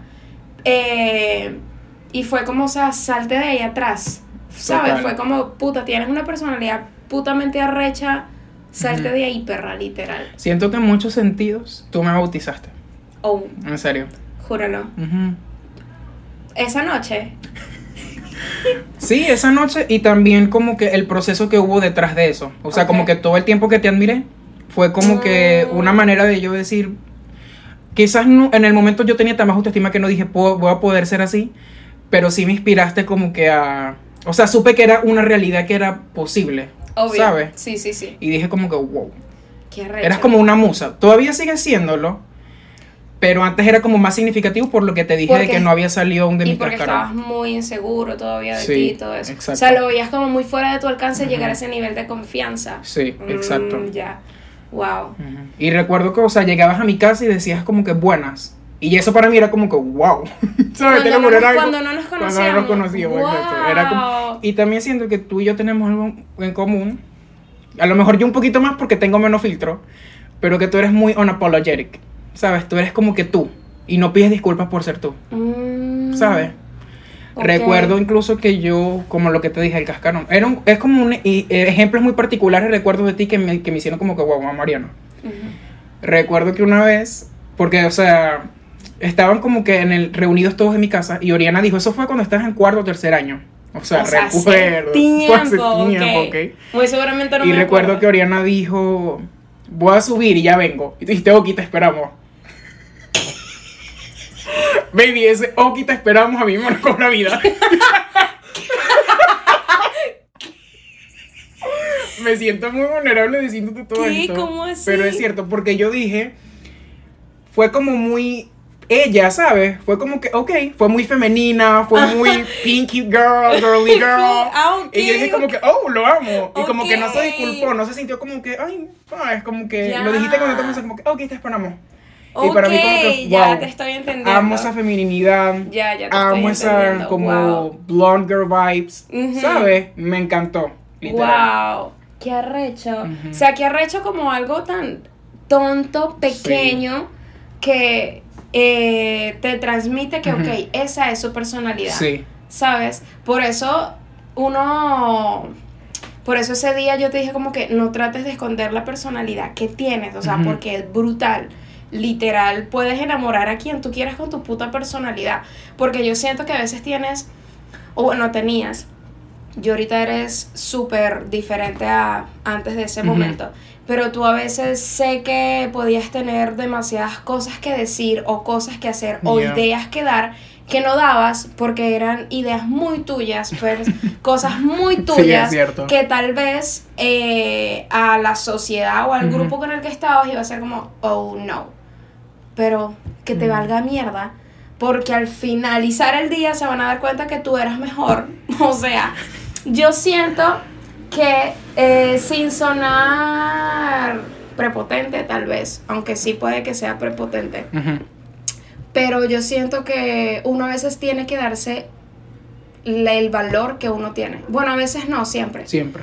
Por eso uno tiene que ponerse en el nivel en el que uno está, ¿sabes? Yeah. Así yo no esté en el nivel en el que yo creo que esté, yo tengo que salir a la calle pensando y sintiéndome que yo estoy en ese nivel y punto. Y ese es esa confianza silenciosa, Sí. ¿sabes? De que yo salgo y yo me siento Oh. tan poderosa de que la gente a mi alrededor va a pensar y va a creer que yo soy así de poderosa, pero porque yo lo estoy sintiendo, yo lo estoy creyendo. Nunca lo había visto así. O sea, pensaba que lo de la confianza silenciosa era como algo muy tuyo. Y ya veo que es como que. Siento que se relaciona muy, mucho con el Oki te esperamos. Que es que hay cositas y detalles Ajá. que la gente percibe. Exacto. Así no puedo ponerlo en palabras. Es como que esa, esa frase yo vi, yo dije como que wow, tiene mucha confianza. A pesar de que fue una frase y ya. Exacto. Porque es la manera de cómo te paras, la manera como hablas, la manera como te expresas, si ves a los ojos a la persona. Exacto. Son muchas cositas del lenguaje corporal y de tu tono de voz que hace ver si tienes confianza o no. Y que son parte de mí, de mi personalidad, que no lo voy a esconder, no voy a hacer nada. Y eso es lo que me hace como que, ok, tiene confianza. Por eso yo te dije, no escondas nada tuyo. O sea, Ujú. lo pensaste, lo dijiste, lo... Porque eso va a crear confianza y va a hacer que la gente que está a tu alrededor te respete, respete lo que estás diciendo. Todo eso porque tienes tu personalidad completamente estructurada, ¿sabes? No es como que vas a hacer ahorita así conmigo y luego vas a ir con otro grupo de gente y vas a ser diferente porque Claro. te vas a acoplar. No, cuando tú tienes tu personalidad estructurada, inconscientemente te creas tu propia autonomía como autoridad y a donde Claro. tú llegues, inconscientemente eres el que mandas. Yeah. Y es algo loco porque yo he notado y noté, y creo que eso fue lo que realmente me hizo salir de mi cascarón, o sea, me ayudó, que fue que cuando yo, mientras yo era más yo, a la gente le gustaba más lo que veía. Exacto. Y mientras yo más ta- tapado, como que, ay, quiero ser esta persona para quedar bien, todo me salía mal, ¿sabes? Era como que la gente ni me paraba. Obvio. Porque no era genuino, no se veía genuino. Exacto. En cambio, cuando muestro yo mismo, me- cuando me muestro a mí mismo, siento que la gente lo celebra. A pesar de que incluso no lo entiende, es como que, wow, ¿de qué está hablando? Está loca, pero me agrada. Exacto, exacto. y siento que es la vibra que le doy mucho a mis compañeros, que es como que, baby, Like ¿Quién she's es? different. En different, serio, exacto. Pero de- los puedo ver y es como que ve- veo que muchos disfrutan de mi personalidad. Exacto. Porque, mira, yo, eh, una de las cosas que me hizo darte esa charla ese día fue porque yo, muy contaditas, muy contaditas, yo creo que tres, tres, cuatro personas son realmente diferentes, o sea, que yo conozca. Que yo diga, mierda, nadie tiene esa puta personalidad, o sea, nadie es así como esa persona. Y de esas personitas que tengo, tú eres el top. Baby. Te lo juro. O sea, tú en este momento eres la persona con más puta personalidad que conozco en mi vida. Te lo juro. Baby. O sea, tienes demasiada personalidad. Una, sin contarme a mí, porque yo siento como tú, yo también me doy cuenta que yo tengo Yeah. mucha personalidad, o sea, yo lo sé. Mi personalidad está muy, muy marcada, marcada. tan marcada que tú puedes asociarme con algo o alguien fácil. Es muy fácil. Yo siento que una persona tiene una personalidad marcada cuando puedes hacer de esa persona un personaje. Exacto. Cuando alguien te puede imitar, imitar fácilmente, tú sabes que tú tienes la personalidad exacto. marcada. Entonces, eh, es eso. Y una de las personas más diferentes en el buen sentido de que te atrapan con su personalidad porque es algo que nunca habías visto antes, eres tú definitivamente. Baby, Baby, te lo juro. te lo juro por Dios. thank you. Aunque bueno, igual me hace sentir como que un poquito mm, sentimientos encontrados esta Guay. charla. Porque siento que a pesar de que he salido de mi cascarón por la mayor parte, siento que lo he, lo he, o sea, todavía me cuesta hacerlo en algunos ámbitos. ¿Cómo cuál? Por ejemplo, cuando hay muchos hombres reunidos en un lugar. Mm, no te sientes tan en No me siento confianza. tan en confianza y me cuesta abrirme. Ok. Entonces, intento como que no luchar con eso, pero también intento como que ponerme un poquito en situaciones incómodas hasta cierto punto para yo poder salir de ese cascarón también. Porque no me gusta que, no, o sea, no me gusta que estén hombres y de repente yo tener que censurarme porque están hombres, ¿sabes? Sabes que creo que no solo te pasa a ti, ahora que lo dices, yo tampoco me siento sacar mi personalidad mil por ciento en un- una habitación solo de mujeres, por ejemplo. Porque, Porque hace como que esta perra sácala de aquí. sí, va a ser como juro. que mi confianza va a ser tan grande que a las mujeres no les va Se a van a gustar. sentir amenazadas. A las mujeres no les va a gustar. Y eso, por eso yo cuando estoy con muchas mujeres, o sea, obviamente que estoy con un grupito de dos mujeres, listo, porque tres mujeres normal. Claro. Pero en una Me habitación. pasa igual. Exacto, pero en una habitación con bastantes mujeres, yo no puedo estar haciendo eso. Porque tal vez no se vaya a ver bien. Tal vez se va a ver como que yo quiero ser la que resalte. Cuando es que esa es mi personalidad y ya. Claro. Entonces tal vez uno prefiere quedarse callado. Por eso tal vez no, no sea raro que tú te sientas así en una habitación lleno de hombres, porque yo también me siento así cuando estoy con muchas mujeres. Sí, siento que eso es algo que yo he trabajado en el sentido que me he aceptado más esa parte de mí mismo. En el sentido que yo sé que yo siempre, toda mi vida, voy a conectar más con las mujeres que con los hombres. Y eh, así como tú a lo mejor sientes que vas a conectar más con los hombres que con las mujeres. Qué recho, sí. Y a lo mejor no es algo de... Hay cosas que sí me gustaría trabajar con respecto a mi relación con los hombres, claramente. Pero sí es verdad que ya acepto un poquito más esa parte de mí. Que es como que, ok, si hay un hombre y una mujer es más probable que me lleve mejor con la mujer. Ok. Y ya lo acepto. No me... No me Ya no es algo de que, ay, por Dios, ¿qué sí, hago? como que, ay, quiero estar, ¿sabes? Quiero ser amigo de la juro. Yo también pasé por eso, sí. Qué arrecha. Pero ¿por qué será eso, verdad? No sé. De verdad, no Pero siento que idea. también pas- pasa con lo del amor tradicional, que es como que no quiero sobrepensarlo. ¿Será? Te lo juro. De verdad. Sí me gustaría eh, como que hablar de eso con una terapeuta, porque sí siento que me ha faltado en mi vida como que tener más energía masculina. ¿Tú sientes? O sea, no en mí mismo, sino alrededor. Ok. Porque hay cosas de las mujeres que yo aprendo y sé y como que me siento confident, Ujú. pero con respecto a la energía masculina, tipo tomar iniciativa, yo no sé Necesitas qué, un poco más. necesito un poquito más. Mm. Y me gustaría, o sea, realmente tampoco me gusta limitarme, me gusta experimentar todo. Y me gustaría, o sea, si conozco un hombre y sé que ese hombre es interesante, o sea, no hablo románticamente, hablo de cualquier Sí. chamo. Sé que ese hombre es interesante, que puede contribuir algo en mi vida porque es inteligente, compartimos gustos. No quiero que mi miedo a los hombres o mi... No es miedo, sino es más como mi reserva hacia los hombres, me haga sentir que no me puedo acercar a él. Y, Y- pierde esa relación con él por ese misma... Y cuando dices hombres, ¿te refieres a hombres heteros o a hombres gays? eh, hombre hetero. Mm. Ya. Ya, ya, ya. O sea, tú en una habitación con puros hombres gays, sí puedes ser tú mismo. Estamos hablando de cuando hay muchos hombres heteros. Siento que con los hombres gays no tanto tampoco, pero por razones diferentes. Porque siento que con los hombres gays, no voy a hablar por las mujeres, porque o sea, solo voy a hablar de los hombres gays. Es más como que hay mucha más situación de competencia. y aparte de Ah, competencia, es como que lo que pasa con los gays es que nosotros siempre hemos como que sido muy territoriales por el punto de que siempre hemos sido como que aparte de la sociedad. Es como que nacemos en nuestra familia y ya sabemos que somos diferentes y somos que estamos un poquito aparte. Mm, ok. Entonces cuando eh, juntas a una, en una habitación a muchos renegados que han tenido como que esas experiencias, pueden surgir ciertos traumas y ciertas cositas entre nosotros mismos por ese problema. Mm, Y es como que a veces sa- saca mucho como que las garras, Entonces cada quien. Y es como que yo- soy la gata su- aquí. Oh my god. ¿entiendes? Y Ya. eso me hace sentir como que... oh. Yo soy la gata. Y también pasa algo mucho en la comunidad gay, que es que muchos tienen como que de Mean Girl Syndrome. Todos quieren ser Regina Mm, George. Ok.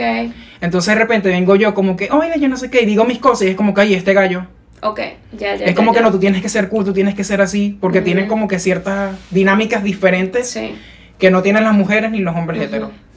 Mm, qué recha. Yeah. Imagínate, o sea, yo no tenía ni idea porque pues... Claro, ajá. no lo has vivido. Pero ya, ya que lo dices tiene totalmente sentido, Sí. obviamente. De que por esos mismos traumas, cuando hay un grupo de gays, cada quien trata de marcar su territorio como que... que arrecho. Entonces no te deja a ti... Eh, como Tal que vez brillar como estoy acostumbrado a brillar. Exacto. Qué arrecho. Y yo con las mujeres sí no tengo ni idea. Tú por lo menos lo tienes un poco claro. Pero yo con las mujeres sí no tengo ni idea. Porque tal vez sea eso que te estoy diciendo de, de la confianza, que tal vez a muchas no les guste. Que por eso es tan difícil encontrar a una mujer que no le importe que tú brilles, ¿sabes? Y no sientes que también es parte por lo de la competencia. Claro, Puede ser por eso. claro, obviamente. Y la inseguridad también. Porque yo por lo menos... eh, hay mujeres que no pueden estar con una mujer más linda que ellas. Oh, No pueden. ¿me entiendes? Les da rabia o por lo menos es demasiado cierto de que si tú te pones un vestido y te queda bien y la chama es insegura te va a decir que te queda mal. Eso es completamente real. Por eso yo no me la llevo tan bien con las mujeres. O sea, obviamente puedo hablar con mujeres, obvio, tengo ciertas amigas muy Contada. demasiado contadas, Me demasiado pasa igual. demasiado contadas porque entre, entre mujeres hay una competencia excesiva. O sea, excesiva. Y como las mujeres son muy sensibles, son muy yo no sé qué, y yo también tengo, como yo me crié con mi abuelo, mis tíos, mi papá, tengo, tengo también como esa cuestión masculina de que it's not that deep. Like, Mm. vas a llorar por eso. Like, uy, qué dramática. Sabes, como que tengo eso demasiado. Y es como que las mujeres lo que hablan como lo siento muy ajeno a mí. Aunque yo me siento una mujer muy femenina, cuando yo estoy en un grupo de chamos de mi edad, me siento como que mierda, ¿de qué carajo están hablando? Te lo juro. Ah, siento que lo que dijiste antes de que yo soy más sensible que tú, siento que es eso lo, también lo que hace que yo te quiera consentir. claro. Que tú eres como muy baby, Ujú, chill. Exacto. Eres Y como- esa, sí. esa es, siento yo que es una de mis partes masculinas. Y Esa eso- fortaleza emocional, entre comillas. Exacto. Y eso yo lo agarré de mi papá. Que a mí me criaron mis abuelos, sí. Pero cuando yo no estaba con mis abuelos, yo estaba con mi abuelo, mis tíos y mi papá. O sea, puro tipo, siempre. Era de que si yo lloraba, ya no pasó nada. ¿Sabes? En cambio, Oh. las mujeres eran como, ¿qué te pasó? Un drama, una... Ya me acuerdo. Claro. Que era súper distinto cuando yo lloraba enfrente de mi papá o de mis tíos a enfrente de mis tías, por ejemplo. O sea, las reacciones eran completamente diferentes. Yo me acostumbré a estar yo siempre sola, yo siempre independiente, yo buscaba maneras. Entonces yo creo que toda esa independencia, toda esta cuestión de que si me caí, me callo la jeta y sigo, eso hizo que mi, mi esencia masculina despertara. En cambio las mujeres que se criaron mucho con su mamá, yo no sé qué, que es la mayoría porque normalmente siempre es la mamá la que está Lo que normalmente tiene la figura más prominente. Exacto, normalmente es el papá el que no está, ¿sabes? Ujú. Si ponemos eso así como normalmente es la mamá, ellas se acostumbraron a que me llegó el periodo, ¡ay, le llegó el periodo! Es un drama, una cosa. Yo no viví nada de eso. Yo viví todo un poco más estricto, más robótico, más deja el drama, Oh. ¿sabes? Entonces yo creo, no creo, no, estoy casi segura que ese es- mi, Claro. mi lado masculino. Claro, claro. Pero entonces, teniendo ese lado masculino, sigo siendo exageradamente femenina. Pero yo creo que ese lado masculino es lo que me impide meterme en un grupo de mujeres. Es súper arrecho, verdad. Cuando te pones a verlo, como que esas Sí. dinámicas sociales, es como que, oh, Que arrecho como todo conecta. todo conecta. Todo.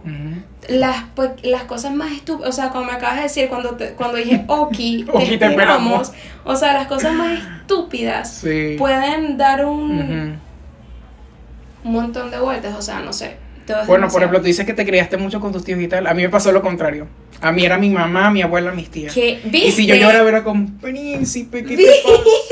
mi-?" Esa actitud ay, no llores, para mí es Ujú. matadora. Para mí es como que me estás insultando. A lo mejor a ti te abruma eso, que te digan, ay, yo no sé qué, y eso es lo que yo busco. En serio. Ya. Ahora que lo dices, yo por lo menos cuando estoy en una situación de vulnerabilidad, yo odio que me pregunten cómo estoy, que se preocupen por mí, que estén ahí mirándome o poniéndome como victimizándome Claro. un poco. Yo odio eso. O sea, yo, o yo prefiero sacudirme y listo, y Oh. ya. Pero porque a mí me acostumbraron a eso. A mí no me acostumbraron a que tienes, ven, nada de eso. Y eso, a mí me acostumbraron a eso. Qué arrecho. Por eso, por eso te digo, a ti esta cuestión de que estén pendientes de ti, que qué fue lo que te pasó, te gusta, yo lo odio. Pero fue por eso. Sí, fue por la crianza. Qué increíble. La crianza, baby, la crianza. Total. Pero yo amo mi crianza. Yo también la amo. O sea, eso te iba a decir, que antes me avergonzaba un poquito ser así porque es como que, oh, I'm weak. ¿Sabes? Soy débil. ¿Sentías? Sentía que era débil. Mm. Incluso mucha gente me percibe como débil en ese ámbito. Y yo más bien es como que... No me considero débil, la verdad. O sea, no yo me- no siento que seas débil, yo siento que eres sensible, pero soy no débil. sensible. Y es como que siento que ser vulnerable en momentos emocionales y buscar ayuda más bien es como que requiere mucho, mucha valentía. Como que Sí. decir, Ari, me siento mal, necesito tu compañía, es como que, wow, Ujú. estás siendo muy vulnerable porque la otra persona te puede decir no. Sí, sí, ¿sabes? sí, no, es verdad. así, es es como que realmente... Aceptar que te está pasando algo es de y que necesitas un abrazo, una conversación. Sabes, más bien es de personas. eh, el antónimo de valiente, ¿qué sería? Cobarde. Cobarde. Es de personas cobardes eh, no aceptar que te está pasando algo, echarle tierrita y Ujú. seguir adelante. Ya. O sea, te lo digo yo que muchas veces en mi vida lo he hecho, porque después esas cositas a las que le echas tierra te joden más adelante.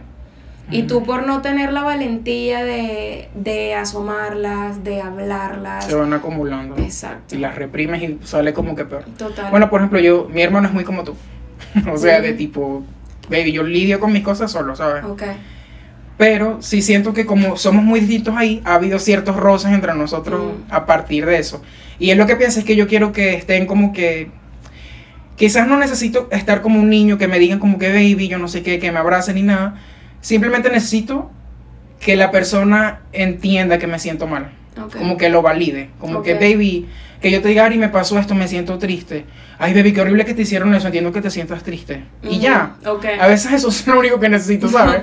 Como que Pero ¿qué lo necesitas. Sí, que me digan como que, baby, este, sé que te sientes triste, qué chimbo, ¿qué quieres, qué, qué quieres hacer, sabes? Como que vamos a ver una película juntos. Mm. ¿Sabes? Por ejemplo, mi mamá le ha costado aprenderlo, pero ella es muy buena en eso. Como que, mami, me siento triste. Ay, hijo, ¿qué te pasa? Mami, me pasa tal y tal cosa. Bueno, ¿qué hacemos? Mami, necesito un Ah, abrazo. ¿sí? Me abraza. Mm. Vamos a jugar Scrabble, vamos a ver una película. Y ya. ¿En serio? No necesito que me digan, ay, pobrecito, bebé. Porque eso, eso así lo ve mucho Jesús. Como que necesitas, ay, pobrecito, como que necesitas demasiadas cosas. Ajá. Y no necesito eso, necesito alguien que me diga, baby, entiendo que te sientas triste. Ok. Alguien que Y ya. necesitas compartir esa emoción en necesito ese compartirla. momento. Porque es mi manera de procesar las emociones. A lo mejor tu manera es encerrándote o haciendo algo distinto. A lo mejor la manera de él es, necesito un momento en mi cuarto llorando, solo. Salgo, se me pasa. La mía es compartirla con mis seres queridos. Me siento mal, haciendo algo con ellos, me siento mejor. Y que pase. Mm, cada quien. Cada quien procesa sus emociones de manera papá dice distinta. algo que es demasiado cierto, es que cada quien está codificado de manera diferente. Oh, O sea, todos y cada uno de nosotros estamos codificados de manera Sí. diferente. ¿Y qué nos codificó nuestra crianza? y nuestra genética. O sea, siento que va de mano en mano. Porque es como lo que pasa con Jesús, que él no tiene las mismas cosas. Sí, sí, exacto. Siento que uno nace con cierta propensidad a ser cierta persona y la crianza lo afianza o lo o hace que uno lo reprima. Sí. Por eso es que hay personas que se estresan porque otras personas piensan diferente. Oh. O se estresan porque esta persona no está haciendo esto y debería estar haciéndolo. No. Que- Todos estamos codificados súper diferente, o sea, Ya. súper diferente. Si tú estás haciendo esto, tiene un porqué. Tiene un porqué. Y si esa persona está haciendo Ya sea eso, porque así es tu carácter o porque es lo que viste de niño o es por lo que te enseñó el ambiente donde o estaba. sencillamente es porque es tu camino y punto. Es tu camino y punto, O exacto. sea, ya nadie está caminando por el mismo camino. Por eso, volviendo a lo del machismo, cada quien está codificado de manera diferente. Total. O sea, completamente. Total. Y las personas que no están codificadas con esta cuestión que tengo yo de cómo es el amor en un hogar, perfecto. Pero es lo que no me gusta, de que si yo acepto que a ti no te gusta, porque tú no puedes aceptar que a mí sí. Exacto. Porque nosotros, porque nosotros somos los que estamos, am, ¿cómo se dice? Renegados. Literal. O sea, guay. porque no es mainstream. Y es, Es- como que nos los tenemos que callar. Sí, Baby, no, porque yo celebro la familia tradicional. Bebé, I qué it. pereza. Yo dije, yo desde mi confianza dije, Ujú. esto es parte de mi personalidad y lo voy a, a meter completamente. Nada de que esta soy yo y aquí al ladito está mi machismo. Ay, Claro. no, ya, yo lo metí completamente. Como que es una sombra o algo que tienes que tapar. No, como que no que- me siento me siento avergonzada de eso, lo voy a tapar, no lo voy a. Exacto. Baby, don't do it. No. ¿Sientes que por eso quisiste hablar de eso en el podcast? Como que querías de cierta manera Yo te mostrarlo. Tú dijiste. Júralo. Yo te dije, baby, escoge un tema porque estoy dejando que mis invitados escojan un tema. Escoge un tema que sea personal para ti, baby, el machismo. Júralo. Tú no lo dijiste. Inconscientemente tal vez quise, quise tocar esta parte de mi personalidad que... Que no... La sociedad te ha hecho sentir avergonzada por tenerlo. Sí, exacto. Y ahora es como que estamos tomando la rienda. Perras, somos machistas. 100, literal, baby. Shut the fuck up. Bueno, antes de, Amamos. antes de terminar el podcast quería hacer como que unas ciertas preguntitas. Oh. Em, para ti, ¿quién fue tu mayor influencia en el- la cultura pop? O sea, para ti, ¿quién fue la figura que te dijo, wow? En la cultura pop Yeah. del mundo. O sea, por ejemplo, para mí fue Britney Spears. ¿Ok? Para ti, ¿quién sería? Puede ser una banda, puede ser Baby, me vas a matar. Mia Colucci, obvio. Colucci. Obvio, 100%. Yo, mi personalidad es la de Mia Colucci, o sea, ella me creó. A mí me creó Mia Colucci sin duda alguna. Ok. Define a Ariana en tres palabras. Oh, buenas o malas, o sea, Baby, descríbela. God. Mm, organizada, demasiado organizada, sabia. Aunque suene como esta perra, como se está poniendo esa gran palabra, pero sí me siento una persona You sabia. Mm, Me gusta mucho eso de ti. Júralo. Baby, shut up. Una de las cosas que no me gusta de ti. Júralo. Sí, fue De por eso me que hicimos click. pendeja y perra. Y eres sabio. Oh, God. Es como, eh, Nadie creo que tenemos eso en común, eso en común. Es como que yo también aparento y no me tomo nada en serio, soy un Bebé. Y goofball. cuando nos ponemos a hablar de hablar de hablar, Es como que, like wow. a whole world. Yeah. Um, organizada, sabia, vamos a ponerme algo malo. Mm, zorra. A little bit. Maldita. Maldita. Soy Yeah. maldita. No, porque zorra no soy. Zorra no, no. No, eres zorra maldita. no, pero sí soy maldita. Oh, cuando las cosas son A veces puedo ser mean. Oh, Sí, tengo ese lado, ese lado así como, ok, she's mean. ok. eh, otra pregunta. Si le pudieras decir algo a Ari de hace 10 años, ¿qué le diría? O sea, la Ari que tenía 15. Uf. Mm, Bebé, valórate. Literal, valórate. Yo le diría lo mismo. Eres una Alfredo. maldita reina, valórate. Sin duda alguna. Que ¿Tú sí- le dirías lo mismo a tu José sí. Uf.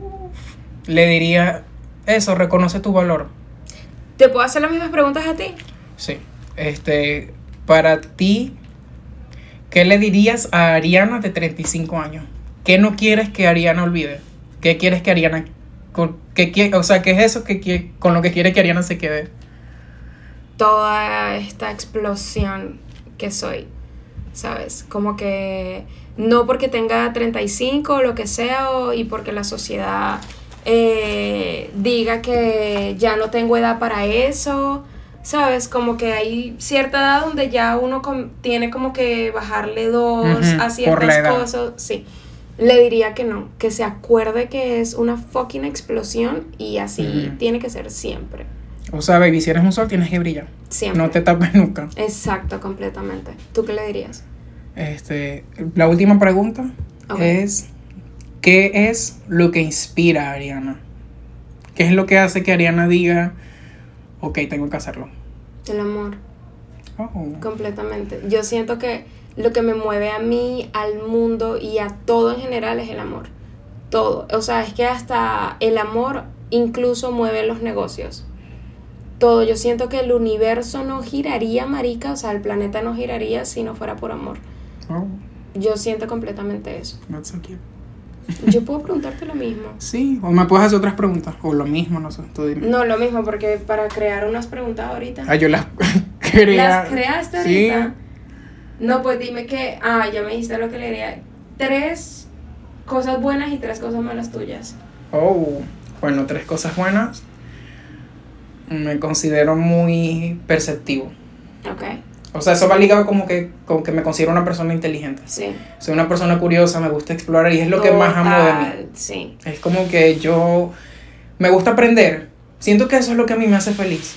Ahora que lo veo, como que wow, me encanta aprender Ok, wow. de lo que sea. O sea, obviamente hay temas que me interesan más que otros, Claro. como relaciones este, interpersonales, psicología, esas cosas me interesan más. Desarrollo personal, esas cositas. Pero sí me gusta aprender de todo un poco. Este, me considero. Esto va ligado con la inteligencia, aunque no lo creas. Pero me considero muy gracioso. Es como que wow, me encanta eso de mí.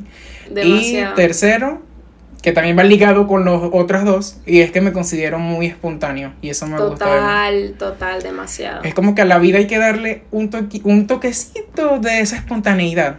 Exacto. Como que para no hacerla monótona. Es ahí cuando te sientes vivo. Es ahí cuando te sientes vivo, exacto. Es como que es el momento presente, vamos a decir lo que pensamos, la vida es demasiado corta. Qué rico. Qué, qué rico, te lo juro que qué rico.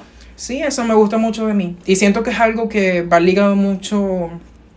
Bueno, no quiero poner, no quiero decirlo como que mucho porque me van a ganar de llorar. Why? Pero va muy ligado a mi tía, que para Ah, descanse, porque ella, y va también ligado a mi tía Nora y a mi abuela. Yo, sien- yo siempre he dicho que ellas son mis primeras fans. Y siento que ellas como que cultivaron demasiado ese José Freud espontáneo. Y fue como que ellos me hicieron ver que yo era una estrella desde pequeño. Te lo aplaudían. me lo aplaudían, etc. Era como que di algo, wow, esto es demasiado genial. Me encanta que seas así. Sí. Porque pude haber crecido también en un ambiente que no, no hicieran eso, ¿sabes? Exacto. Podrías no tener la personalidad que tienes. Entonces yo le agradezco mucho a Sí. ella. Ellas son mis madres.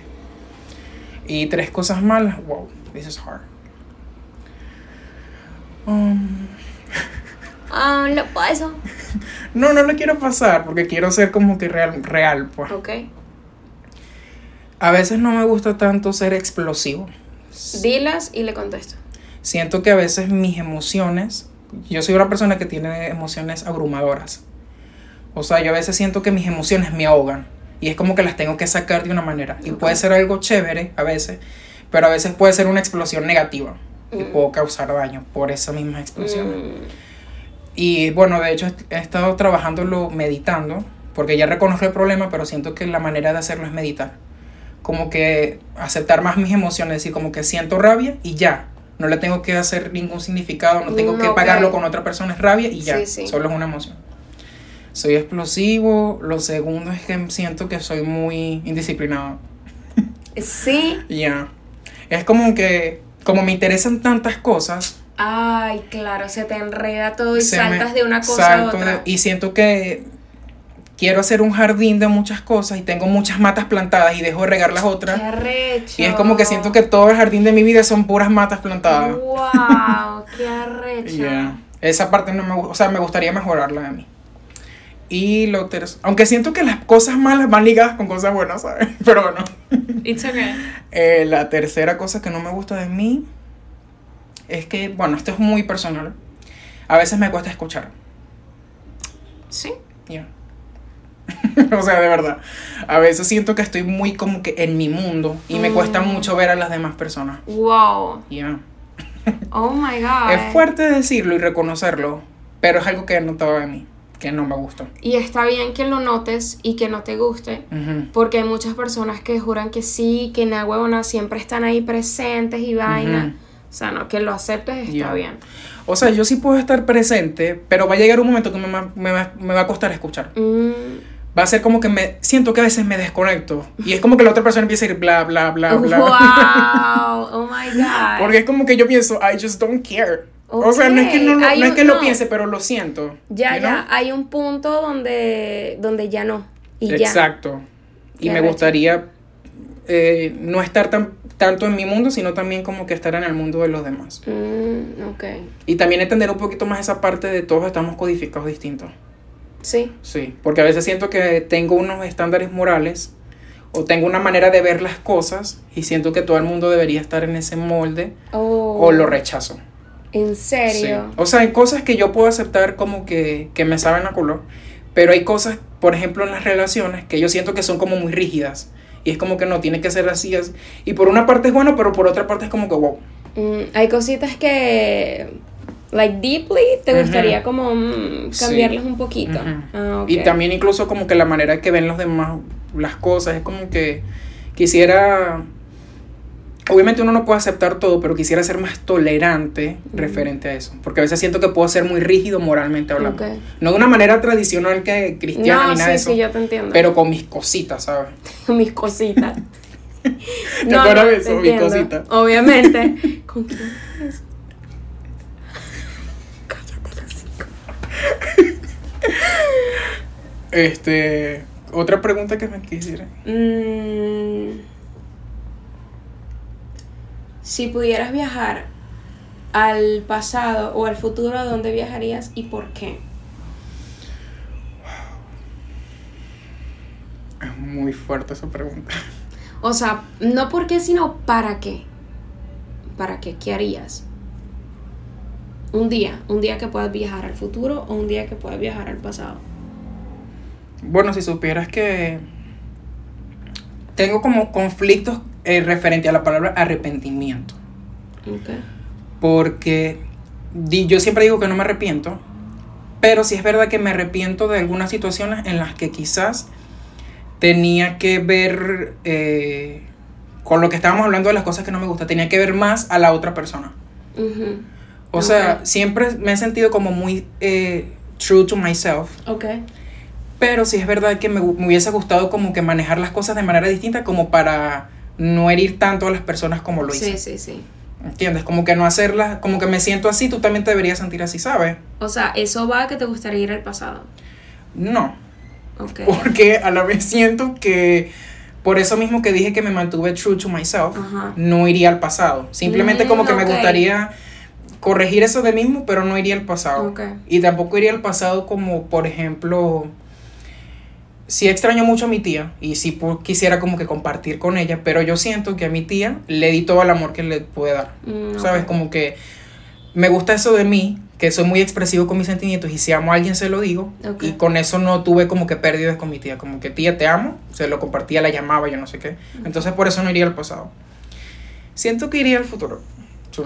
¿Y para qué? Um, Un día en el futuro. bueno, porque eh, son, un- me considero una persona ansiosa y pienso mucho en Mm. qué va a pasar si. Ok. Y yo siento que si viajo al futuro, por ejemplo, y me veo que no tengo hijos, lo voy a poder trabajar desde ahorita. Y voy a poder aceptar esa realidad y voy a poder tener hacer, poder hacer ese luto desde ahorita. Oh Y no estar preocupado God. como, wow, no voy a tener hijos, si voy a tener hijos. Mm. Pues si no voy a tener hijos, ok, ¿qué va a ser de mi vida? ¿Cómo voy a llenar ese, esa satisfacción? Comenzar a trabajarlo. Comenzar a trabajarlo, exacto. Oh. So iría al futuro para eso. Hay- había algo en mí que me, me decía que ibas a ir al futuro. Precisamente por lo ansioso que eres, como tu hiperactividad, ¿sabes? Sí. Pero bueno, lo estoy trabajando con la meditación. sí, La porque- meditación que tienes que quitar porque te desconcentra. No, no, si supieras que lo estaba haciendo sin guía y me ayudó muchísimo. eso, eso es espectacular. Deberías hacer Me- un episodio completo del Ho'oponopono. Ya. Literal salvó nuestras vidas. Voy a hacer eso, voy a hablar de la meditación en uno de los capítulos. Deberías. Porque de verdad que me ayudó. O sea, me está ayudando. Incluso es algo que siento que tengo que hacer como bañarme. Bebé, es que es demasiado increíble. es, demasiado increíble. Y si, ah, tengo poquito tiempo practicándola, pero sí me he como que eh, atrapado a mí mismo pensando, épale, me estoy yendo por las ramas. El momento es ahorita. ¿Cómo así? Porque como yo soy tan ansioso, a veces pienso... Ay, no sé, es que es muy complicado de, de darte un ejemplo sin decir algo como que demasiado personal que no quiero grabar, Mm, ¿sabes? ok, no, it's okay. Ya, pero por ejemplo, a veces pienso tipo... mm, como por darte un ejemplo X, ¿cuándo me voy a graduar? Ujú. Va a pasar mil años, va a pasar diez años. Mm. Y me, eh, me, me he atrapado a mí mismo pensando eso y digo, épale, épale, estamos en el presente. Ah, ok, ok. Y me traigo a mí mismo con el presente. Siempre es muy importante la compasión. Como Sí. que no decimos, ay, ¿por qué estoy pensando en eso? No. Sino más bien es como que, hey, pale, ¿sabes? Como ¿En que serio? disfruta que estás Sí, en la sí, universidad. exacto. Baby, vive tu vida. Que normalmente es que los seres humanos siempre estamos pensando es en el ayer y en el mañana. Un mantra que me ayuda muchísimo, que me repito cuando la ansiedad, cuando no puedo como que traerme al presente, me repito una y otra vez, el presente es el único momento que existe. Literal. Yo también. Júramelo. Te lo juro. Baby, me lo digo y funciona. Totalmente. Uf, funciona muchísimo porque literal te trae a la realidad. ¿Y cuál es la realidad? Que El Eso es lo presente. único que Lo- tenemos. Ahoritica. Porque Ya. el pasado son recuerdos. Y mañana no existe. Literal no existe. Y cuando te das cuenta, cuando realmente interiorizas que mañana no existe, ni existe Es como- ayer porque ya pasó, es como que wow, Le das la importancia que le tienes que dar al hoy. al hoy. Es Exacto. demasiado increíble. A mí esa frase me la enseñó mi papá. El presente es lo único que existe. Sí. Me- mi papá, porque él ha leído muchos libros y mi papá puede ser lo que sea, pero él es la persona más sabia que yo conozco en la vida. Y cada vez que yo estoy muy preocupado o lo que sea, voy a él, porque yo sé que él siempre me va a decir algo increíble. Quiero ser ese Y- tipo de papá para mis hijos. Yo también quiero ser ese tipo de mamá. Y él, una. Cada vez que yo me envuelvo en mis preocupaciones y me vuelvo loca, en una de esas, él me dijo, eh, una de las cosas que me dijo hace, hace mucho tiempo, me acuerdo que era cuando yo no sabía si entrar a la universidad o no, que eso me puso muy mal, marica, porque obviamente mucha gente me criticó por eso, me juzgó, o sea, te podrás imaginar, ¿no? Más que todo acá la mentalidad del venezolano es muy de gradúate, ten tu título, así lo tengas guardado en el cajón, mm. pero tenlo. Oh Aquí la gente es muy así. así sea algo que literal ni pendiente. Entonces, pues obviamente yo tuve mucha gente encima de mí porque pues yo no quería estudiar, o sea, no quería y punto. Y yo estaba muy mal. Y una de las frases que mi papá me dijo en ese momento, que la voy a compartir contigo porque me funcionó mucho, es... Eh, si tienes, eh, ¿cómo, ¿cómo, fue que me dijo Marica? Pero yo siempre como que la tengo presente, es como si tiene solución, pues se soluciona. O sea, si tiene solución, ¿por qué te vas a preocupar? Y si no tienes, ¿por qué te vas a preocupar? ¿Sí me entiendes? Oh. o, sea, me lo dijo con unas palabras más chéveres. Pero sí entiendo la idea que quiere. Exacto, de que si tienes un problema y tienes solución, listo, ¿para qué te preocupas? Y si tienes un problema y no tienes solución, ¿para qué te preocupas? No tienes solución, listo. O sea, ¿sí me entiendes? en el es muy ir con el flow sin ser pasivo. Eso, totalmente, totalmente. Esa frase a mí me... Y va muy ligado como que a aceptar la realidad, que también es una parte importante del crecimiento espiritual. El hoy, marica, el hoy. O la otra frase es esa, el, el ayer, el ayer ya pasó, el mañana no se sabe, así que lo único que tenemos es el hoy. Esa frase también cambió mi vida por completo. Sí. ¿Cuál era la otra que también bueno, no me acuerdo, pero él siempre me ha dicho frases así mm, como súper puntuales. A lo de preocuparse. Porque yo soy muy preocupona, o sea, yo siempre me vuelvo loca. Y él siempre, siempre me dice, no se preocupe. Ocúpate. ¿Sabes? No te, exacto, no te preocupes, ocúpate. Y es como, puta, cierto. Esa frase es muy fuerte, ¿ok? Es demasiado. Pero es muy cierta, por eso es fuerte. Total. Mi mamá, me gusta que me compartieras la de si tiene solución tal cosa, porque mi tía eh, también era mucho de frases. Y siempre me decía, porque yo era un niño que no, incluso todavía eh, tengo batalla con eso, pues que está entre mis cosas negativas. Y es que tengo poca tolerancia a la frustración. Okay. Entonces cuando algo no me sale bien en la primera, me frustro y lo dejo. Ok. Pero yo creo que es por la confianza que le tienes a tu inteligencia y a tu vaina. sí, que, sí, exacto. Que es como que, guau, me las quiero saber todas.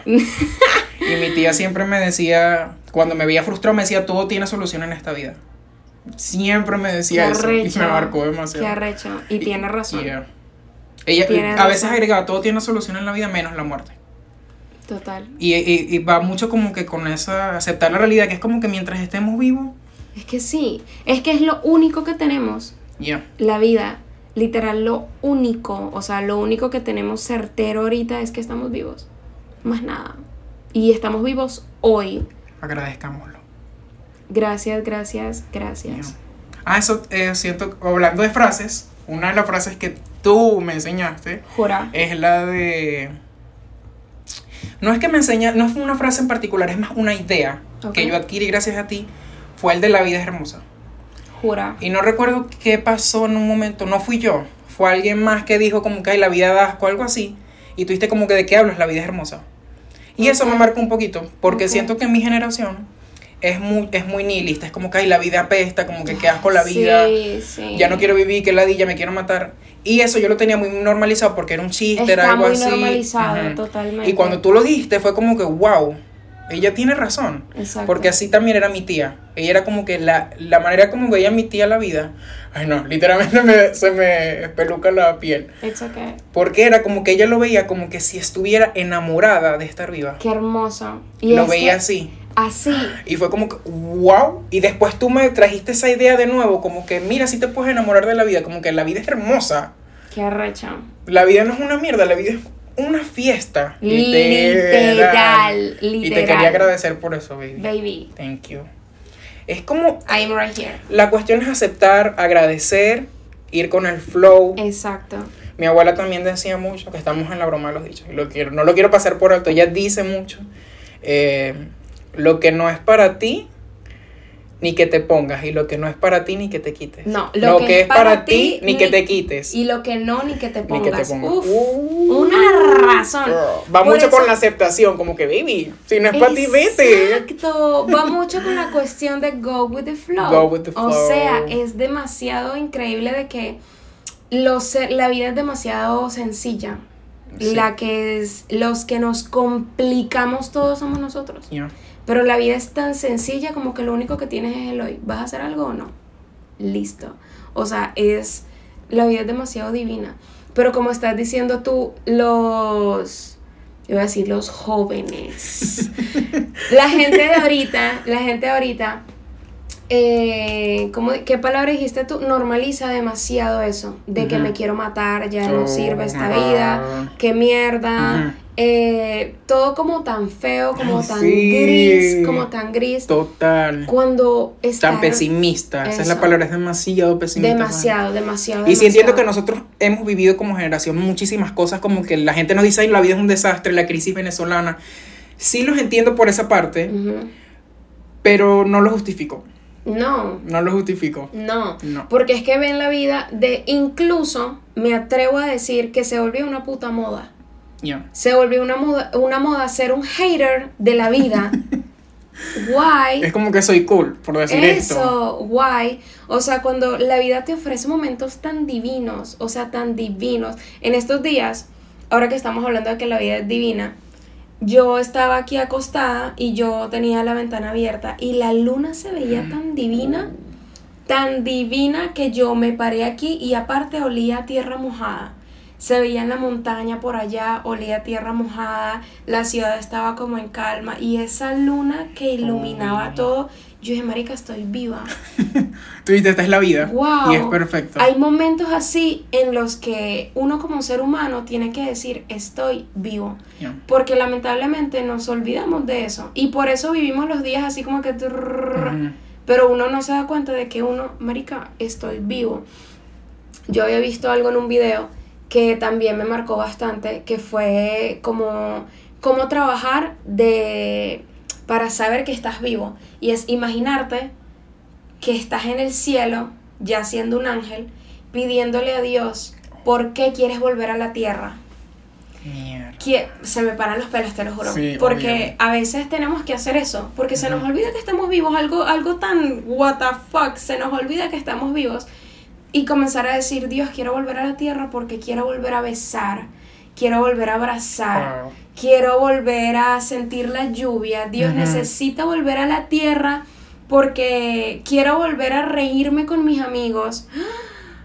Cuando tú dices eso, cuando tú te pones en ese momento y lo piensas y abres los ojos y ves que estás aquí, como mierda, estoy viva. O sea, Yeah. es, es una, no sé cómo se diría, no sé, Mindset. puede ser que de verdad que ayuda, José. Una mentalidad que te ayuda como que a... Wow. Bueno, quería hablar de eso y es porque el año pasado... No, este episodio no te quiero durar tanto. Oh my god. Pero es porque el año pasado yo estaba como que en una... O sea, me pasó algo muy chimbo. Y recuerdo que Ariana, en uno de esos días, o sea, sin X, pues, simplemente ya me pasó un video sobre la gratitud. Y el video empezaba tipo... Ese, El Ho'oponopono. Sí. Ese día, por primera vez en el año, y después de todo lo malo que me había pasado, yo lloré de felicidad. Wow. Yo lloré, o sea, cuando, porque en el Hoponopono la muchacha empezó a decir como que eh, doy gracias por mis manos, doy Mm. gracias por mis pies, Sí. doy gracias por las personas que estuvieron ahí. Y yo dije, Dios mío, estoy vivo. Sí, qué arrecho. Y de a partir de ese momento creo que fue como que el detonador. Por eso digo que Ariana es una de las personas que más me ha influenciado fuera de mi familia. wow. Te lo juro, es top tres personas. Literal. Qué Y ella, a partir de eso que hizo Ariana por mí, fue como que me enfoqué más en la gratitud y fue como que realmente me di cuenta de la importancia de la gratitud. Demasiado. y de estar en el presente. Y ahora es como que me despierto y digo, y busco, por ejemplo, llamar, llamar a mi abuela por videollamada. Que yo decía como que, ¿para qué voy a hablar con mi abuela? Y es como que, ¿para qué? O sea, está aquí conmigo. Exacto. Estoy escuchando su voz, qué alegría. Y es como que cada vez que hablo por videollamada, lo agradezco. Exacto. Es como que Dios, gracias por mi abuela, gracias Sí. porque existe, gracias porque me despierta y mi mamá me hace el desayuno. Uf. Gracias porque Uf. tengo a mi hermano para molestarlo. Marica. Gracias por mi casa. Literal. Y, o sea, cuando uno agradece, hay un cambio de mentalidad. Total. Y agradecer te lleva a buscar cosas por agradecer. Y mientras total. es como una, una cadena. Y no solo cambia tu mentalidad, sino cambia todo a tu alrededor. Ya. Todo. Es como sea, que te pones unos lentes Las distintos energías comienzan a. a fluir. Hay una cosa que yo le dije a Brian, yo le di un consejo a Brian. Y es, Marica, yo creo que hay que hacer dos sets. Uno de Ho'oponopono. Hay una, igual esto va a quedar guardado para nosotros. Yo, dentro de unos años va a ser increíble Oh, escuchar esto. Eh, de que Brian se quejaba mucho, ¿verdad? De que, por ejemplo, si le entraban 5 dólares, y él, verga, 5 dólares, 5 dólares, 5 dólares. Y yo le decía, mira, tú le estás diciendo al universo que a ti no te gusta la plata, Oh, ¿sabes? total. 5 dólares, qué rico, divino, 5 Ujú. dólares, te amo, te quiero. El universo ahí está diciendo, listo, tenga. Le Claro. gusta la plata, tenga.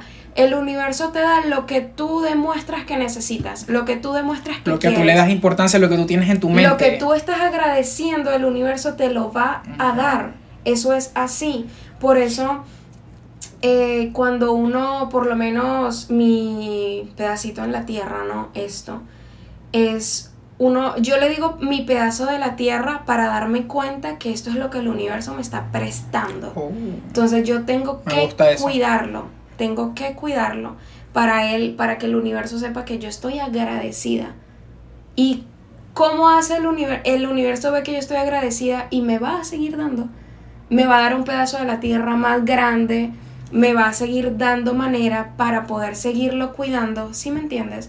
Si yo fuera malagradecida, tan chiquitico, esto tan roto, esto tan feo, el universo va a decir, ah, listo, no lo quiere. Y me lo va a quitar. Por eso, ese consejo que yo le di a Brian, siento que todo el mundo debería tenerlo presente. Y ahora te lo estoy dando a ti. Cuando tú le demuestras al universo que algo no te gusta, el universo te lo va a quitar. Por eso siempre agradece todo por más chiquito, por más de que no te haya salido como quisiste, agradecelo para que el universo te lo dé más grande, más grande, más grande, más grande. Así funciona la vida, aunque uno lo vea muy espiritual, muy mágico, pero así funciona la vida. Es así de sencillo, me encantó eso. júralo. Claro, es que va mucho como que de la mano del, del pesimismo. O sea, si, si ves las cosas malas, vas a buscar, vas a encontrar más cosas malas. Exacto, Entonces, por eso es necesario cambiar nuestra mentalidad. 100. Comenzando con amar la vida. Ya. Y después amándonos nosotros mismos, porque es una cadena. Es una Literal. cadena de amor. Es amor. Que incluso con lo que comenzamos del machismo, amor. Y ya. O sea, cuando yo estaba en la playa en esto, eh, antier, y me di cuenta, bueno, realmente eso no pasó antier, me pasó el año pasado, que estaba en la playa también, y me di cuenta, o sea, por primera vez en mi vida yo dije que yo soy vida. No sé si me explico, porque es como que a veces uno se ve mucho como que el espectador, como que la vida está pasando y yo la estoy viviendo. Wow. No, baby, tú eres vida. Literalmente. Tú no estás viviendo la vida, tú eres vida. Qué arrecho. Tú eres parte de la experiencia. O sea, No lo había visto así. Claro, estamos, o sea, el universo es uno solo, no eres como que tú, el resto del universo. Sí, sí. El universo es uno solo Qué arrecho. y ya. Wow, ahora lo voy a ver así, mierda. Yo soy vida. Shut the fuck up. come Yo soy vida. on. Por eso digo, amar a la vida es amarte a ti mismo. Total. No puedes amar a la vida sintiéndote mal contigo mismo. Eso es arrecho. Yo creo que por eso mucha gente no ama la vida. Porque en el fondo no se aman ellos. Ya. Hay cosas que hay que trabajar, de verdad. Ya. Me encanta nosotros ready. Ya. Yo todo el podcast, tú, amo la vida. no sé. Ya. Es que me encanta, o sea, me gustó este episodio para darle un rap, porque, o sea, empezamos hablando como que algo súper what, que la gente dice what the fuck. Y luego fue como, ok, hablando tenemos de un la maldito vida. cerebro. Exacto, porque va como que esa es la vida, ¿sabes? Como que hablar cosas serias, pero también es como que vivir tu fantasía. Este episodio es nuestra Es personalidad. nosotros. Es nuestra Es puta personalidad. ¿Cómo podemos pasar de ser, de ser Disney hacer, I don't know, Discovery Home and Literal. Pasamos de Discovery Kid a Discovery Channel. Oh my god. a Discovery Channel.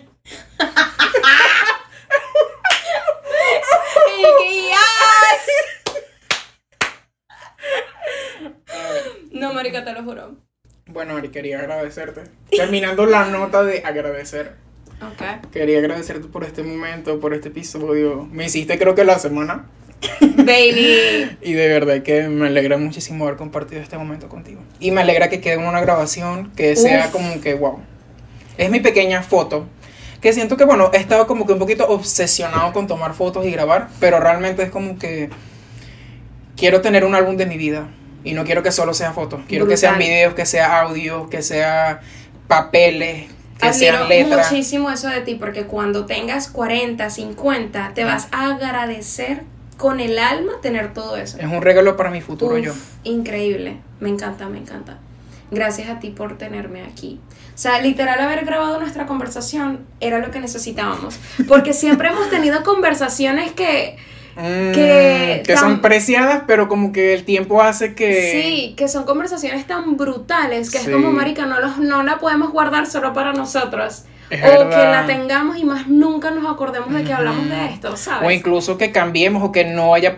Porque puede pasar, pues, que no tengamos la oportunidad de hablar así tan profundo. Exacto. Y que esté eso así, Yeah. no sé, brutal. Es como que esto hace que sea una historia. Me yo siento encanta. que en esto ya está pensando, yo estoy armando el museo de mi vida, Sí, grabando todo. completamente, completamente. Y me encanta, hay que celebrar mi vida. Yo quiero que Apolo escuche esta conversación. Oh my god, ok. Y Apolo, I love you so much, baby. Baby. Espero en ese momento tener demasiado dinero y literalmente consenti- consentirte demasiado. Bueno, esta es una charla para todos mis hijos. También lo hago por mis hijos, porque wow, me, hubiese gustado que mi mamá tuviera una conversación así a los 23. Uf. Oye, hubiera sido ¿Sabes? locura, estás loco. Es que también estaba pensando en eso, mis seres queridos, y en cómo me hubiese gustado como que saber más de cómo fue su, Totalmente. su Yo juventud. también pienso Aparte de las fotos, porque sí hay. Sí. Pero ¿Cómo pensaban? cómo pensaban, Ay, te- total. o sea, cómo eras, cómo hablabas. Sí, sí. es y amo la tecnología por eso. Total. Y amo consomé. Oh, I love Salome. Bye, guys. bye bye. Bye.